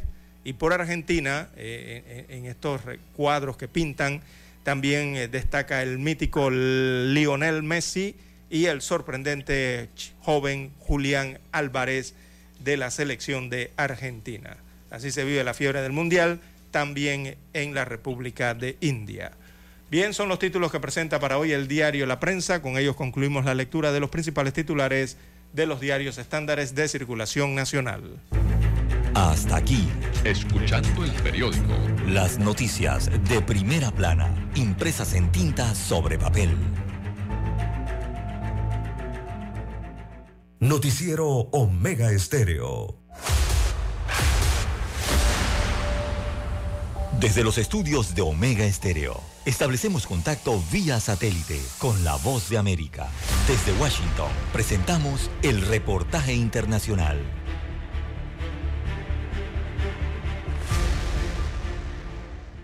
El juez de distrito Matthew Kasmarek de Texas emitió una orden que suspende temporalmente el levantamiento del título 42, la medida sanitaria impuesta por el gobierno de Donald Trump y que estaba prevista que llegara a su fin el 21 de diciembre. El juez federal impidió de esta forma que el gobierno de Estados Unidos finalice la política que requiere que los solicitantes de asilo esperen por sus audiencias migratorias en México y determinó que se debe esperar el resultado de los recursos legales presentados por los estados de Texas y Missouri se espera que hoy se tengan mayores detalles del futuro de esta decisión que afecta a miles de migrantes que siguen llegando a la frontera sur de Estados Unidos. En una inmediata reacción al anuncio judicial, el gobernador de Texas, Greg Abbott, dijo que el título 42 es una política de sentido común para evitar que la gente entre al país de forma ilegal, y a través de su cuenta de Twitter dijo textualmente, Texas gana de nuevo, por ahora. El gobierno del presidente Joe Biden no reaccionó aún, pero se anticipa que podría apelar la medida. Durante la administración Trump, cerca de 70.000 solicitantes de asilo se vieron obligados a esperar en México para las audiencias de cortes de inmigración, respondiendo a la medida que entró en vigencia en enero de 2019 y que fue suspendida por el presidente Joe Biden en su primer día de gobierno, aunque desde entonces ha enfrentado una serie de acciones legales en un largo y tortuoso camino. El juez Kasmarek, nombrado por Trump en Amarillo, Texas, ordenó que se restableciera la política en 2021 y la Casa Blanca cumplió tras acceder a los cambios exigidos por México, pero no la aplicó de forma generalizada y solo unos pocos miles de personas fueron enviados al país vecino. Luis Alberto Facal, Voz de América, Washington.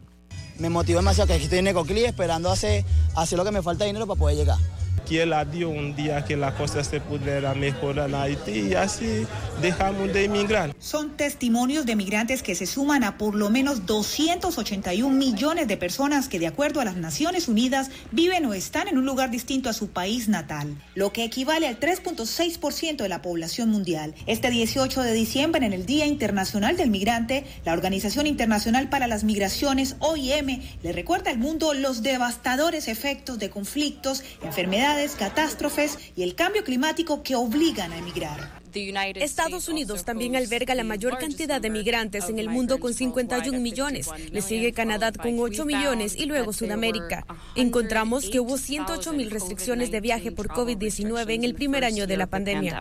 Para la directora de Inclusión Social de la OEA, ante la creciente ola migratoria, los gobiernos deben armar una estrategia que incluya ayuda humanitaria en los países de tránsito, la regularización de la población migrante, su inclusión sociocultural y económica y la lucha contra la xenofobia. Ante estos retos, por supuesto, es clave, como indico, el diseño de políticas públicas que permitan manejar positivamente la migración, no como un problema, sino como una oportunidad. De acuerdo con la OIM, entre enero y octubre de 2022 se encontraron en la frontera sur estadounidense más de 2.090.000 migrantes, 24% más que el mismo periodo del 2021. Para Kevin Appleby, del Centro de Estudios Migratorios de Nueva York, la inestabilidad en la aplicación de las políticas migratorias de Estados Unidos, especialmente sobre el COVID-19, ha sido un factor que ha atraído la migración. Porque de hecho, con la revocación del título 42 y luego su restablecimiento, la información sobre cuál es exactamente la política de los Estados Unidos es inconsistente, por lo que la gente piensa que puede venir y sacar provecho de lo que piensan, tal vez sea una pausa en la aplicación de la postura de los Estados Unidos. Según los expertos, la diáspora de 7.1 millones de venezolanos constituye la peor crisis de desplazamiento forzado en las Américas, superando incluso la de Siria y Ucrania. Desde la Organización Internacional para las Migraciones en Washington, Divalicet Cash, Voz de América. Escucharon vía satélite desde Washington el reportaje internacional. En Omega Estéreo estamos evolucionando para ti. Te acompañamos en tu auto, en tu oficina, en tu hogar y ahora en cualquier dispositivo móvil. No importa dónde te encuentres, siempre te acompañamos con la mejor programación. Omega Estéreo. Primera cadena nacional simultánea 24 horas. Que esta Navidad esté llena de amor y paz sobre tu vida. Que la magia de la Navidad sea tu mejor vestido, tu sonrisa el mejor regalo y tu felicidad mi mejor deseo.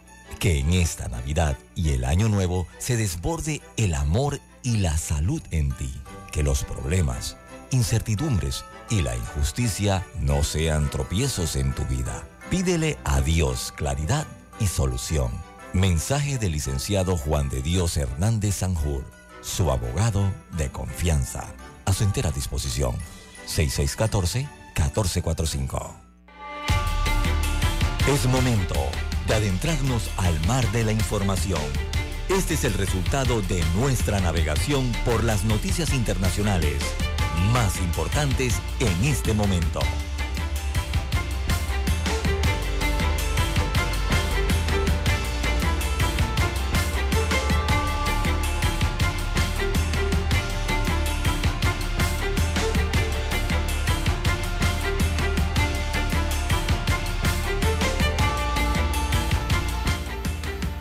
Bien, vamos a dar, don César, una pincelada al ámbito internacional. ¿Qué tiene usted preparado allí? Vamos de una vez con la primera noticia, don César. Suramérica, don Juan de Dios. Sur o Suda, como prefiere usted. América. Bueno, ¿qué ocurre por Suramérica? Bueno, las primeras bajas del gobierno de Boluarte en Perú se registraron el día, en las últimas horas, el día de ayer. Y fueron los ministros de Educación y el ministro de Cultura peruano. Eh, ambos renunciaron eh, aduciendo la desproporcionada respuesta a las protestas que se registran en el país. Así que se trata de los ministros peruanos de Educación, Patricia Correa, y de Cultura, Jair Pérez. Renunciaron este viernes a sus cargos, imagínese usted, seis días después de haberlos asumido. Y el argumento ha sido por la desproporcionada respuesta a las manifestaciones antigubernamentales en las que han fallecido 20 personas, 12 de ellas en las últimas 24 horas. En eso ah, basaron su renuncia.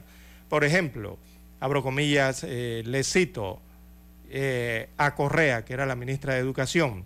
Esta mañana he presentado mi carta de renuncia al cargo de ministra de Educación en la cartera eh, respectiva la muerte de connacionales no tiene justificación alguna. La violencia de Estado no puede ser desproporcionada y generadora de muerte. Así escribió la OIEX titular de Educación del Perú, eh, Patricia Correa, en su cuenta de Twitter, donde compartió la carta enviada a la presidenta Diana eh, Boluarte, perdón, es el nombre correcto.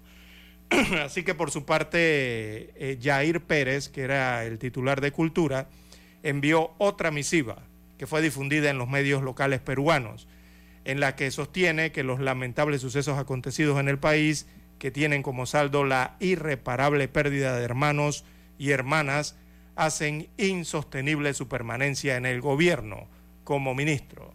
Así que en su misiva, eh, Correa también explica que las circunstancias que la llevaron a aceptar el cargo han sido la de garantizar el derecho a la educación de los estudiantes peruanos, lo que compromete el futuro de la República dentro de los marcos democráticos e institucionales. Bueno, parte de los párrafos que eh, menciona en su cuenta de Twitter. Así que estos son, eh, don Juan de Dios, eh, las primeras bajas del gobierno de la nueva presidenta Dina Boluarte. Le han renunciado dos ministros argumentando que ha sido desproporcionada la respuesta eh, que se ha dado a las protestas en Perú. Evidentemente la respuesta que ha hecho el gobierno ¿no? para tratar de sofocar estas protestas. No están de acuerdo con eso y renunciaron.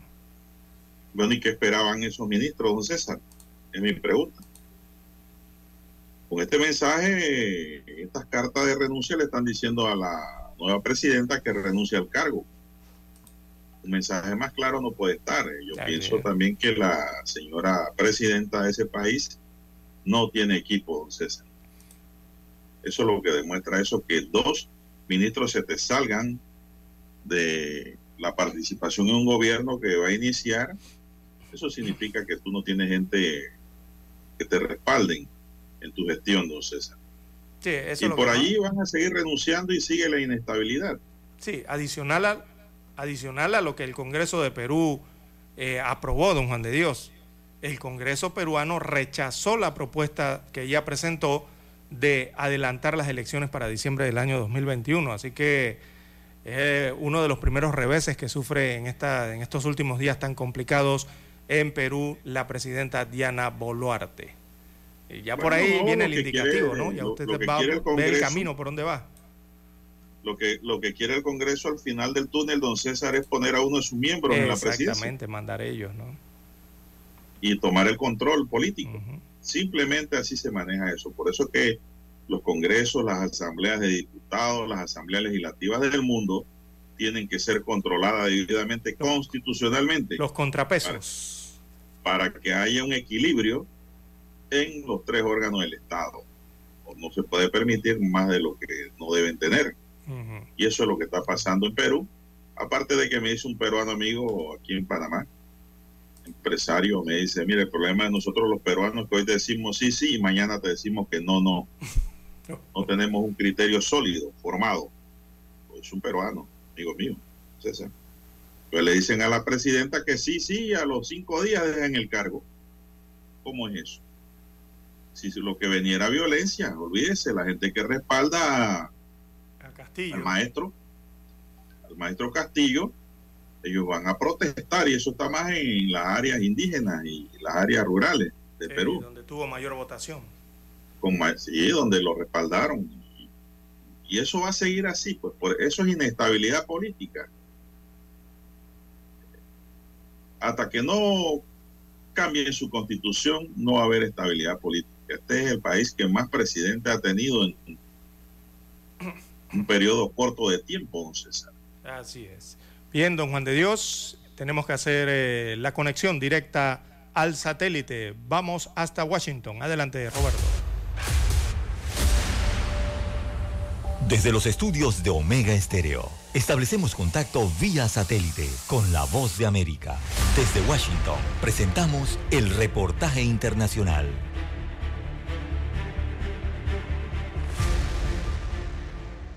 El Departamento de Comercio de Estados Unidos incluyó a 36 empresas chinas de alta tecnología, entre ellas fabricantes de equipos de aviación, productos químicos y circuitos integrados o microprocesadores, en una lista negra de control de exportaciones alegando preocupaciones por la seguridad nacional, los intereses del país y los derechos humanos. La agencia AP informa que la incorporación de estas firmas a la llamada lista de entidades supone que probablemente se le negarán licencias de exportación a cualquier compañía estadounidense que intente hacer negocios con ellas. En algunos casos, las empresas nacionales, pero con sede en otros países, también están obligadas a cumplir con estos requisitos para evitar que las tecnologías se desvíen a usos prohibidos contemplados en los controles de exportación. La medida intensifica los esfuerzos de Washington para impedir que China y especialmente su ejército adquieran tecnologías avanzadas como semiconductores de última generación y armas hipersónicas. Esta es la más reciente de las restricciones estadounidenses a la tecnología china que comenzaron con la administración del expresidente Donald Trump y ahora continúan con la de Joe Biden. Al mismo tiempo, el gobierno estadounidense ha trabajado para reforzar en el país las capacidades de fabricación de semiconductores y otras tecnologías avanzadas. Los cambios en la lista del Departamento de Comercio se introdujeron en el registro federal, cuya publicación está prevista para el viernes 17 de diciembre. Con la nota económica desde Washington, Leonardo Bonet, Voz de América. Florida es uno de los lugares preferidos de los estadounidenses. La movilización de propietarios desde California y Nueva York al estado del sol tras la pandemia han modificado los precios de un mercado objeto de especulaciones de acuerdo a expertos. Según Florida Housing Coalition, en Florida hay un déficit superior a 500 mil viviendas accesibles. En Miami-Dade, las autoridades reconocen que existe una crisis por los inmuebles y anunciaron el ERAP por sus siglas en inglés, Programa de Alquiler de Emergencia.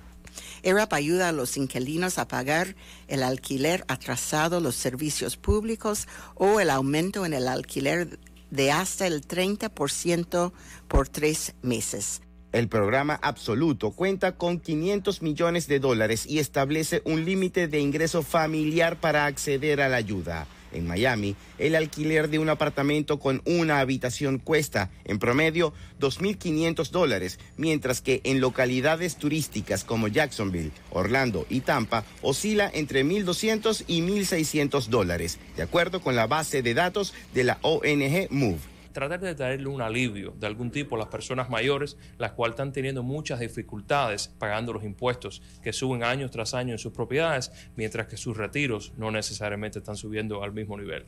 El condado de Miami-Dade debió ampliar la asistencia en estrategia habitacional con este plan ante la amenaza de desalojos que enfrentan numerosos residentes. José Pernalete, Voz de América, Miami.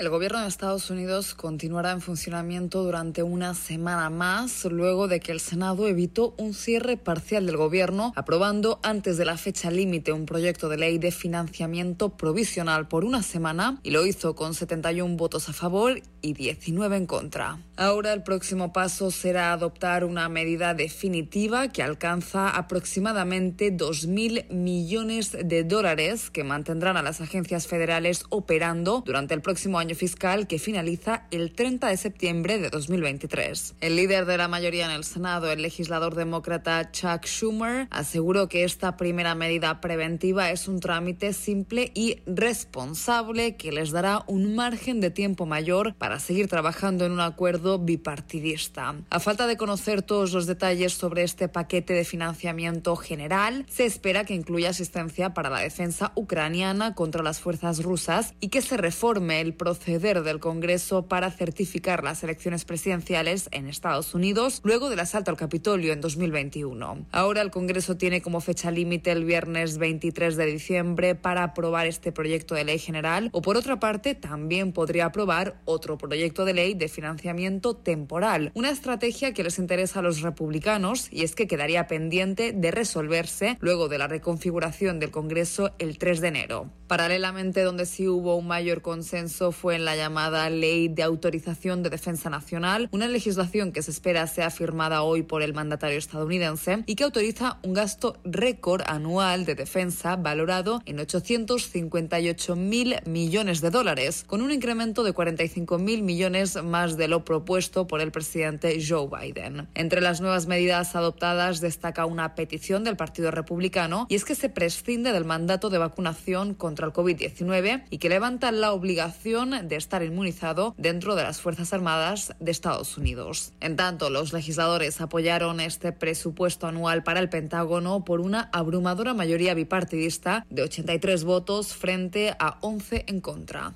Judith Martín Rodríguez, Voz de América.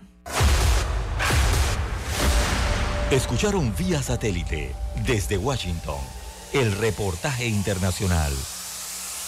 Noticiero Omega Estéreo.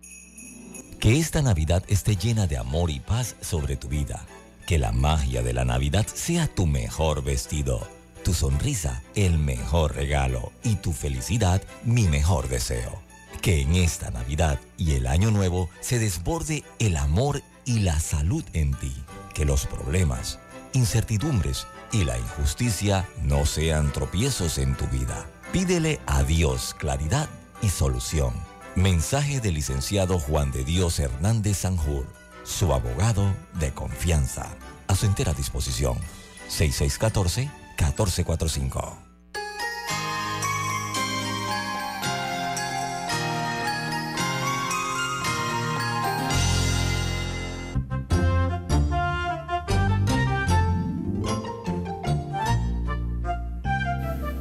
Bien. Bien. Amigos oyentes, las 7.8. 7, 8 minutos de la mañana en todo el territorio nacional de Don Juan de Dios. Hay que informarle a los amigos oyentes, sobre todo los que van en sus vehículos o son propietarios de vehículos, también a los peatones, que próximamente se va a cerrar el retorno de la pesa allá en Panamá Oeste, en el distrito de La Chorrera. Así lo están anunciando las autoridades de obras públicas que por motivo del inicio de la construcción eh, de lo que será el muro de escamas, ¿verdad? para las infraestructuras de ese paso a desnivel vehicular, bueno, informan que por motivo del inicio de esa construcción se cerrará de manera permanente el retorno ubicado frente a la estación Delta en La Pesa, en La Chorrera. Así que señalan que todos los usuarios de la vía panamericana que transitan por los carriles donde se ejecutan los trabajos del proyecto de ampliación a seis carriles, tramo 1 Chorrera Santa Cruz, conocido como Corredor de Playas, que próximamente se cerrará de manera permanente el retorno ubicado frente a la estación Delta, ya que se iniciarán las labores de construcción del muro de escama que incluye el acceso al viaducto en el sector de La Pesa, según anuncia el Ministerio de Obras Públicas. Además, notificaron que habilitarán temporalmente un retorno localizado a 500 metros próximamente del existente. Ese nuevo retorno eh, lo están construyendo ya frente a la estación Terpel, allí un poco más allá del área de La Pesa. Así que allí estará el nuevo retorno. Casualmente ayer vi la construcción, estaban iniciándola para lo que será eh, este nuevo retorno, ¿no? Eh, temporal, producto de los trabajos que se hacen para la construcción de lo que es el muro de escamas, estos prefabricados de hormigón, eh, que son los que sostienen entonces el, el, viaducto que se está construyendo allí en el sector de la pesa en la chorrera. Recordemos que ahí hay un, don Juan de Dios, hay un carril eh, que conecta con ese retorno, un carril de desaceleración. Bueno, sobre ese carril de desaceleración, entonces eso lo van a estar cerrando todo ese carril porque allí estará el muro de escamas, parte del muro de escamas, ¿no? Bueno, ya lo saben, amigos oyentes, eso estará ocurriendo en las próximas horas o en los próximos días. Bien, seguimos, don César. Óigame, usted sabe, don César, que el 20 de diciembre será Día de Duelo Nacional en Panamá. Sí, Estamos hablando del próximo martes. Y para que estén informados los oyentes, tenemos que está prohibido la bebida alcohólica y la bulla. Multa de 500 a 5 mil dólares impondrán los alcaldes del país a los que vendan licor y hagan escándalos con equipos de música durante el 20 de diciembre, día de duelo nacional. ¿eh? Esto ya no es reflexión, ya esto es duelo nacional como lo veníamos pidiendo aquí hace muchos años, don César, de que esto tenía que ser un día de duelo nacional. El próximo martes. Así es, los 20 de diciembre, pues y afortunadamente para el país y la patria es de duelo nacional y hay que cumplir. No es un día de fiesta, un día de duelo, eso es lo que es duelo. Yo escucho gente decir, no, que por qué tomaron el 20, si aquí hay muchos días libres. Oiga, se ve que no vivieron lo que fue la invasión norteamericana al país. Y las consecuencias, que es lo que nos crea el 20 de diciembre, don César. Eh, yo siempre he dicho y digo que ese 20 de diciembre no es para respaldar a los militares que cayeron uniformados, ese día para respaldar al pueblo panameño que sufrió las consecuencias de esa invasión que creó luto y dolor en todas las familias panameñas, en la gente civil, don César. Una cosa es lo que yo diga aquí, otra cosa es la que vimos realmente en esa fecha y los días subsiguientes de lo que ocurrió aquí en este país cosa traumática de verdad que eh, motivaba la creación de esa fecha para el país, duelo. Los alcaldes de Panamá y Colón, La Chorrera y otros emitieron decretos que prohíben la venta de licor y los bailes, discotecas y el uso de equipos de sonido desde las 12 a.m. del 20 de diciembre a las 12 del 21 de diciembre. Don César, donde ya usted puede reactivarse en lo que quiera hacer y programarse, ¿no? Pero de verdad que eh, este es un día muy difícil para la historia patria, muy asemejado al 9 de enero o tal vez de unas consecuencias tal vez hasta superiores por la cantidad. Todavía no sabemos cuántos muertos hay con exactitud, don César. No, tal día Mire por dónde vamos. Eh, y hay muchísimo, porque los que fuimos a los cementerios donde estaban las fosas comunes, podíamos ver cómo las palas escarbaban y sacaban cuerpos, don César, en cantidades. y hay gente todavía desaparecida. Gente inocente, gente que los agarró la invasión en la calle, don César. Así es. Por eso es que yo digo que el Día de Duelo Nacional está muy bien programado. Sí. Por eso, por la población panameña, por el respeto a los panameños. Sí, triste Porque ver una... mucha gente que no tenía nada que ver con el tema político ni con militares, sino que los cogió la invasión en la calle y los mataron. Yo vi una galería de... No podemos pasar eso por alto. Sí, yo, yo observé hace, un- yo vi una galería de fotografías, don Juan de Dios, que evidentemente por las condiciones en que fueron captadas esas gráficas, esas fotos, eh, no habían sido publicadas, ¿no? Pero eh, don Juan de Dios de la morgue de los hospitales aquí en Panamá para ese 20 de diciembre, 21 de diciembre en eh, las morgues de los hospitales aquí en Panamá, que por supuesto no se daban abasto o basto y entonces eh, colocaban a, a- a los fallecidos don Juan de Dios, producto de la invasión, en los pasillos, o sea, uno al lado del otro, ¿no? A lo largo de- de- del pasillo. Y, eh, y no eran ni una ni dos, ni, ni dos fallecidos, eran decenas, don Juan de Dios, en hileras, eh, allí muertos producto de la invasión. Unas fotografías realmente impactantes que yo nunca había visto de la invasión y sobre todo de, la- de- de esto que tenía que ver con las morgues, ¿no? Algo increíble, algo eh, triste, ¿verdad? Triste y doloroso. Sí, sí, sí. Ver gente buscando a sus desaparecidos y a la vez escuchar las historias, don César. Muchas historias yo escuché de mucha gente que andaban tras la desaparición de los suyos para la invasión. Y con suerte los encontraban en las fosas comunes, don César. Con suerte, porque como estaban envueltos en lonas, era muy difícil no poder determinar quién era ya. Eso tendría que hacerse a través de exámenes especiales de ADN.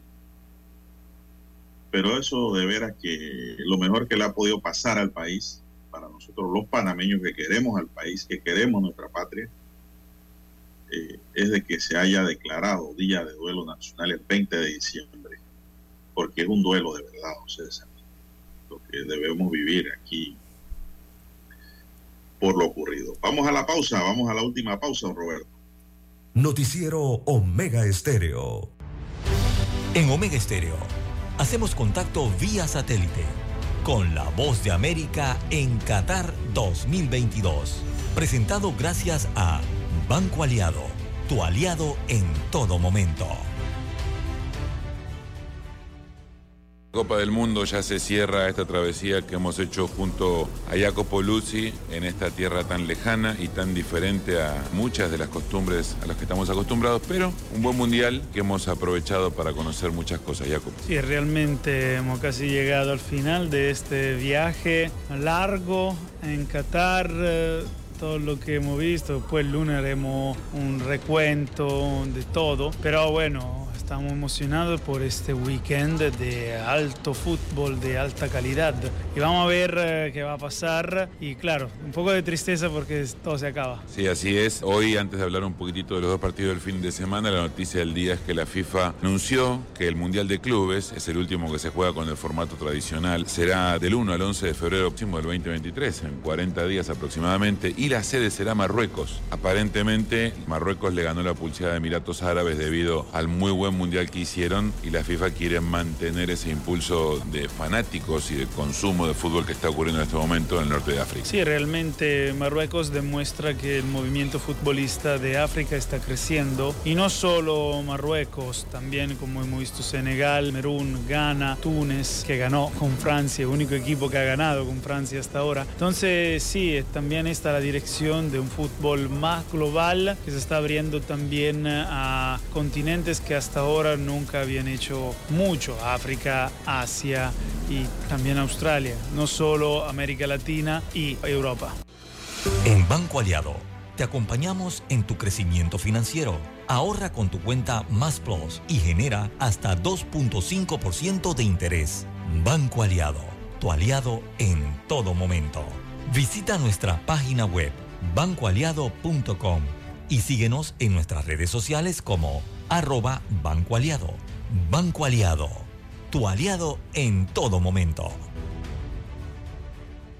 Hoy juega Marruecos frente a Croacia. Partido consuelo, partido de fiesta. ¿Cómo lo tomamos? Bueno, por ejemplo, Brozovic de Croacia no jugará, entonces Croacia creo que lo está tomando más como un partido de fiesta. O sea, Croacia no le cambia mucho tercer lugar o cuarto lugar realmente. Para Marruecos, por lo contrario, un tercer lugar sería un resultado histórico porque sería primer equipo del mundo árabe y primer equipo africano a llegar tercero en un mundial. Toda la gana de ganar ganar y Croacia que quizás eh, no pondrá demasiada resistencia. Será sin dudas, o creemos, el último partido oficial con la selección para Luka Modric, también otro de los veteranos que va a abandonar su selección después de esta Copa del Mundo. Y el domingo ya se palpita Francia-Argentina. Realmente la ciudad inundada de hinchas argentinos, eh, cerca de nuestro hotel, duerme el, eh, presidente de la, de la AFA.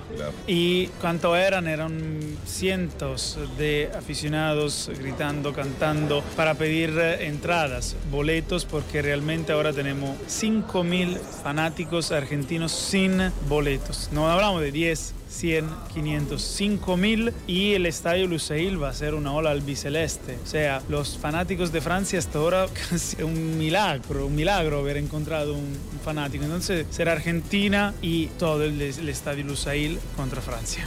Veremos qué pasa, será la despedida de Messi también, seguramente Mbappé tomará la corona en el futuro y será el rey del fútbol mundial a nivel selecciones, porque todavía está joven y sigue siendo uno de los grandes jugadores de este mundial y del fútbol en sí.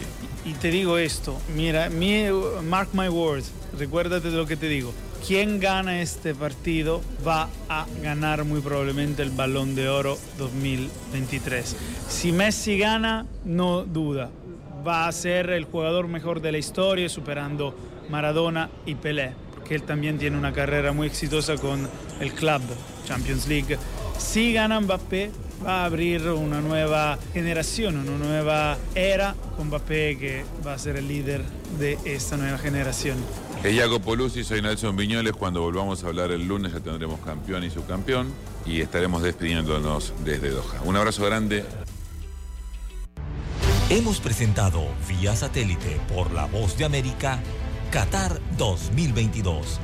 Gracias a Banco Aliado, tu aliado en todo momento. Noticiero Omega Estéreo.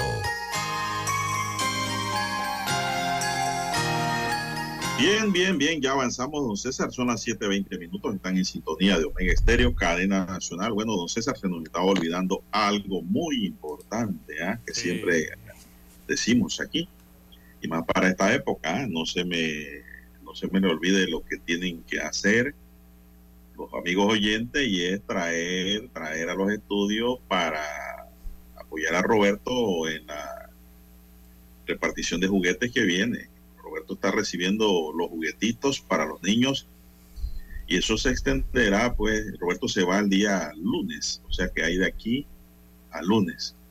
Hoy pueden llevarle los juguetes a Roberto para los niños de áreas apartadas de Veragua, al sur de Veragua, donde él siempre va. Él quisiera cubrir la provincia, pero bueno, no puede por ahora. Todo depende de la buena voluntad de la gente. Y Roberto busca las áreas más apartadas, las áreas donde hay pobreza de verdad, don César, de en donde la gente no puede comprarle un juguetito al niño porque entonces tal vez no comen o no compran la medicina, qué sé yo. Tantas cosas prioritarias que hay que, los juguetes pasan a segundo plano, pero el problema es que un niño sin juguete en Navidad, don César, sufre. Sufre de verdad, un dolor intenso en el corazón y eso hay que entenderlo. Porque los niños, pues no hay nada que haga más feliz a un niño que un juguete. El niño prefiere un juguete que cualquier otra cosa que usted le dé para Navidad. Entonces está recibiendo don Roberto los juguetes. Los juguetes, ¿ah? No se vaya a tirar usted un viaje de por allá de La Palma de Darién para hasta Panamá, hasta donde está Omega Estéreo, en Vía Argentina, para traer un carrito, un muñequito. No, no, no, trae una buena java. Son muchos los niños. Una bolsa grande. Ahí, que para más. Eso se, se lo devuelve para Dios, don Juan de Dios. Y, en salud. y, no, y, tampoco venga con esa de que voy a, darle un juguete eh, para que 22 niños jueguen felices. ¿Qué le lleva? Una pelota. Con esa pelota dice que 22 niños son felices. Pero se la queda uno. sí, no, no, no, no. Otro, yo te voy, yo le voy a llevar un arco y una flecha. El niño que tira la flecha está feliz y el que la corretea para alcanzarla y devolverla también va a ser feliz. No, no, no. Arco y flecha para un solo niño. Tiene que llevar, varios arcos. Eh, juguetes que no sean de batería, también dice don Roberto. Oye, algún número, alguna la dirección, algún número de teléfono, WhatsApp, sobre todo, don Roberto, para que pueda recibir el beneficio para los niños del interior. Bueno, los oyentes pueden traer los juguetes aquí a los estudios de Omega Estéreo, detrás del Parque André Bello, la Vía Argentina, diagonal La Forza, al lado de Servilín. Número de cabina, ya lo conocen, 264-9145. Mi WhatsApp también lo conocen los oyentes, 63065985. Yo estoy recibiendo los juguetes hasta el día lunes a la una de la tarde. Eh, hoy estoy prácticamente hasta la una de la tarde. Mañana, desde las 7 de la mañana, está Víctor David aquí. Hasta las 12 también pueden pasar y dejar los juguetes con Víctor David. Y el día lunes, como les digo, a la una de la tarde estoy recibiendo los juguetes. Así es. Ya está sonando el teléfono, don Roberto. Ese juguetito que vienen allí. Sí, sí, sí, sí. Ya están llamando a don Roberto al 264-9145. Hay que llevar los juguetitos. No tienen que ser juguetes caros tampoco. Usted no se va a comprar un juguete de 30, 40 dólares. No, agarre esos 30 y 40 dólares y distribúyalo en 10 juguetes, por ejemplo, en 8 juguetes, qué sé yo. Eh, la cosa es que sea un juguete y que no sea de batería, ¿no? Tampoco compre juguete de 99 centavos que cuando el niño lo saca del paquete se le desarma. No, no, así tampoco hay que ser un poco eh, comedido en eso, ¿no? Ni muy, muy, ni tan, tan, decía el compachelo. Usted lo llegó a conocer. Sí, sí, sí. César. Oiga, 7.24 minutos de la mañana, 7.24 minutos de la mañana, y vamos también con otro tema muy sentido para, esta, para este mes, don Juan de Dios. Oiga, que tiene que ver con un grupo etario de los más olvidados, diría yo, eh, que la verdad, eh, diría, en una situación que al final es sentida igual por todos. Los pensionados y jubilados del país, don Juan de Dios, y el bono navideño que por ley tienen derecho, ¿verdad? Este bono por un monto de 60 dólares, don Juan de Dios. ¿Cuándo le van a pagar el bono a los jubilados y pensionados de la Caja del Seguro Social? Buena pregunta. Porque aquí en WhatsApp me preguntan si han dicho algo. Yo, no he escuchado nada todavía. ¿Cuándo se va a dignar la caja del Seguro Social a pagar el bono navideño de nuestros viejitos que tanto lo necesitan, don Juan de Dios, y sobre todo en esta época navideña? Oiga, ya estamos a 17 y desde hace días eh, los jubilados vienen solicitando el desembolso del bono que por ley de la República les corresponde. Bueno, yo espero que sea esta semana, don César. Ojalá. ojalá sea esta semana ya, porque si no, ya después de los pagos, ¿para qué? Eso por un lado, don César. Bueno, y los que tienen, los funcionarios que tienen de, derecho a un bono, también ya me imagino que se los están dando, don César. Sí, que funcionarios ya los funcionarios. Que Todas las entidades tienen eso, ¿ah? Y tienen, tienen un bono allí, algo. Ojalá le llegue a tiempo también, ¿no? Bueno, y muchas empresas privadas tienen aguinaldo para sus empleados también, don César. Sí, desde esta semana, anoche, muchas fiestas de Navidad, anoche también, ¿no? también. Las empresas. Bonos y vales y tantas cosas, ¿no? bonitas para la fin de, para estas fiestas de fin de año.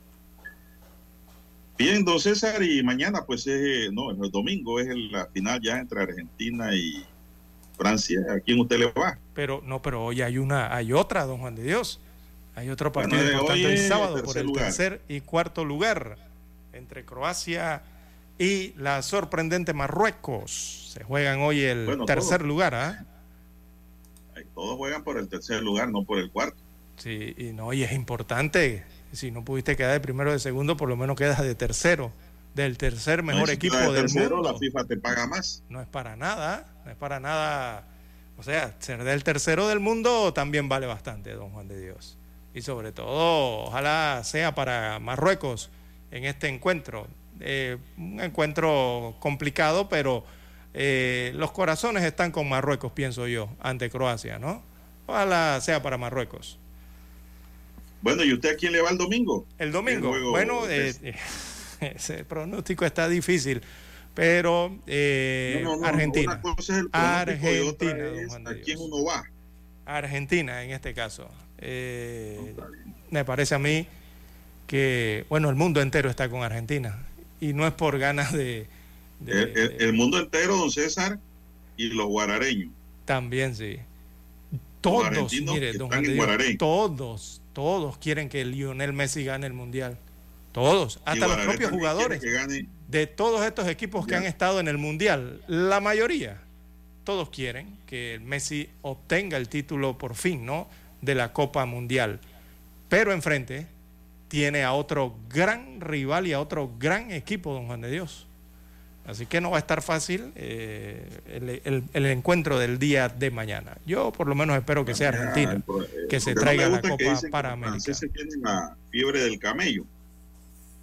Sí, dice que algunos jugadores, ¿no? Cona, eh, eh, Coman y, y, algunos otros defensas les, dieron, les dio la fiebre del camello. Una fiebre que es algo parecida a la del COVID-19, pero es más fuerte. Parece que le dio a estos jugadores a tres, tres o cuatro integrantes del equipo de Francia. Pero, pero no son los principales, ¿no? Bueno, don César, y la mejor fanaticada que tiene Argentina en Panamá es la de Guararé. No sé si estás al tanto. Inclusive, no, no es broma. Eh, ellos están organizados y han sido entrevistados por la televisión argentina. Ayer lo vimos. Y ellos explicaron cómo ellos se organizan para ver cada juego desde bien temprano, cómo se van posicionando y cuando gana Argentina salen los puestos para el cielo. Así que pues felicidades a los guarareños argentinos que apoyan a la, al onceno sudamericano. Es una realidad. Bueno, yo también le voy a Argentina, yo no puedo ir jamás, yo lo expliqué aquí, jamás puedo ir a un equipo que no sea de mi continente, o César. Así que yo voy a los americanos ahora, que estamos representados por Argentina. Yo arranco por el vecino siempre, yo iba a Costa Rica. Bueno, después que lo eliminaron, bueno, tenía que ir a Estados Unidos porque era de CONCACAF. Y ahora pues hay que irle a, Argentina porque es de acá de América, de este lado del charco, de este lado del mar. Así que esperemos que Messi pues gane su mundial porque en verdad lo tiene merecido este jugador de primera línea, de, gran talante. Primero, don Juan de Dios, del mundo. Bien, se nos acabó el tiempo, don César, ¿verdad?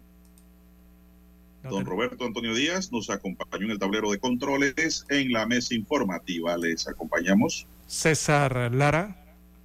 Y Juan de Dios Hernández Sanur. Gracias, señoras y señores. Recuerden traer el juguetito para don Roberto Antonio Díaz. No se les olvide o llámenlo al 264-9145 todos pasen un feliz fin de semana y será hasta el próximo lunes, Dios mediante. Hasta aquí, Noticiero Omega Estéreo. Hogar y Salud, la cadena especializada en el cuidado de su salud, les invita a la gran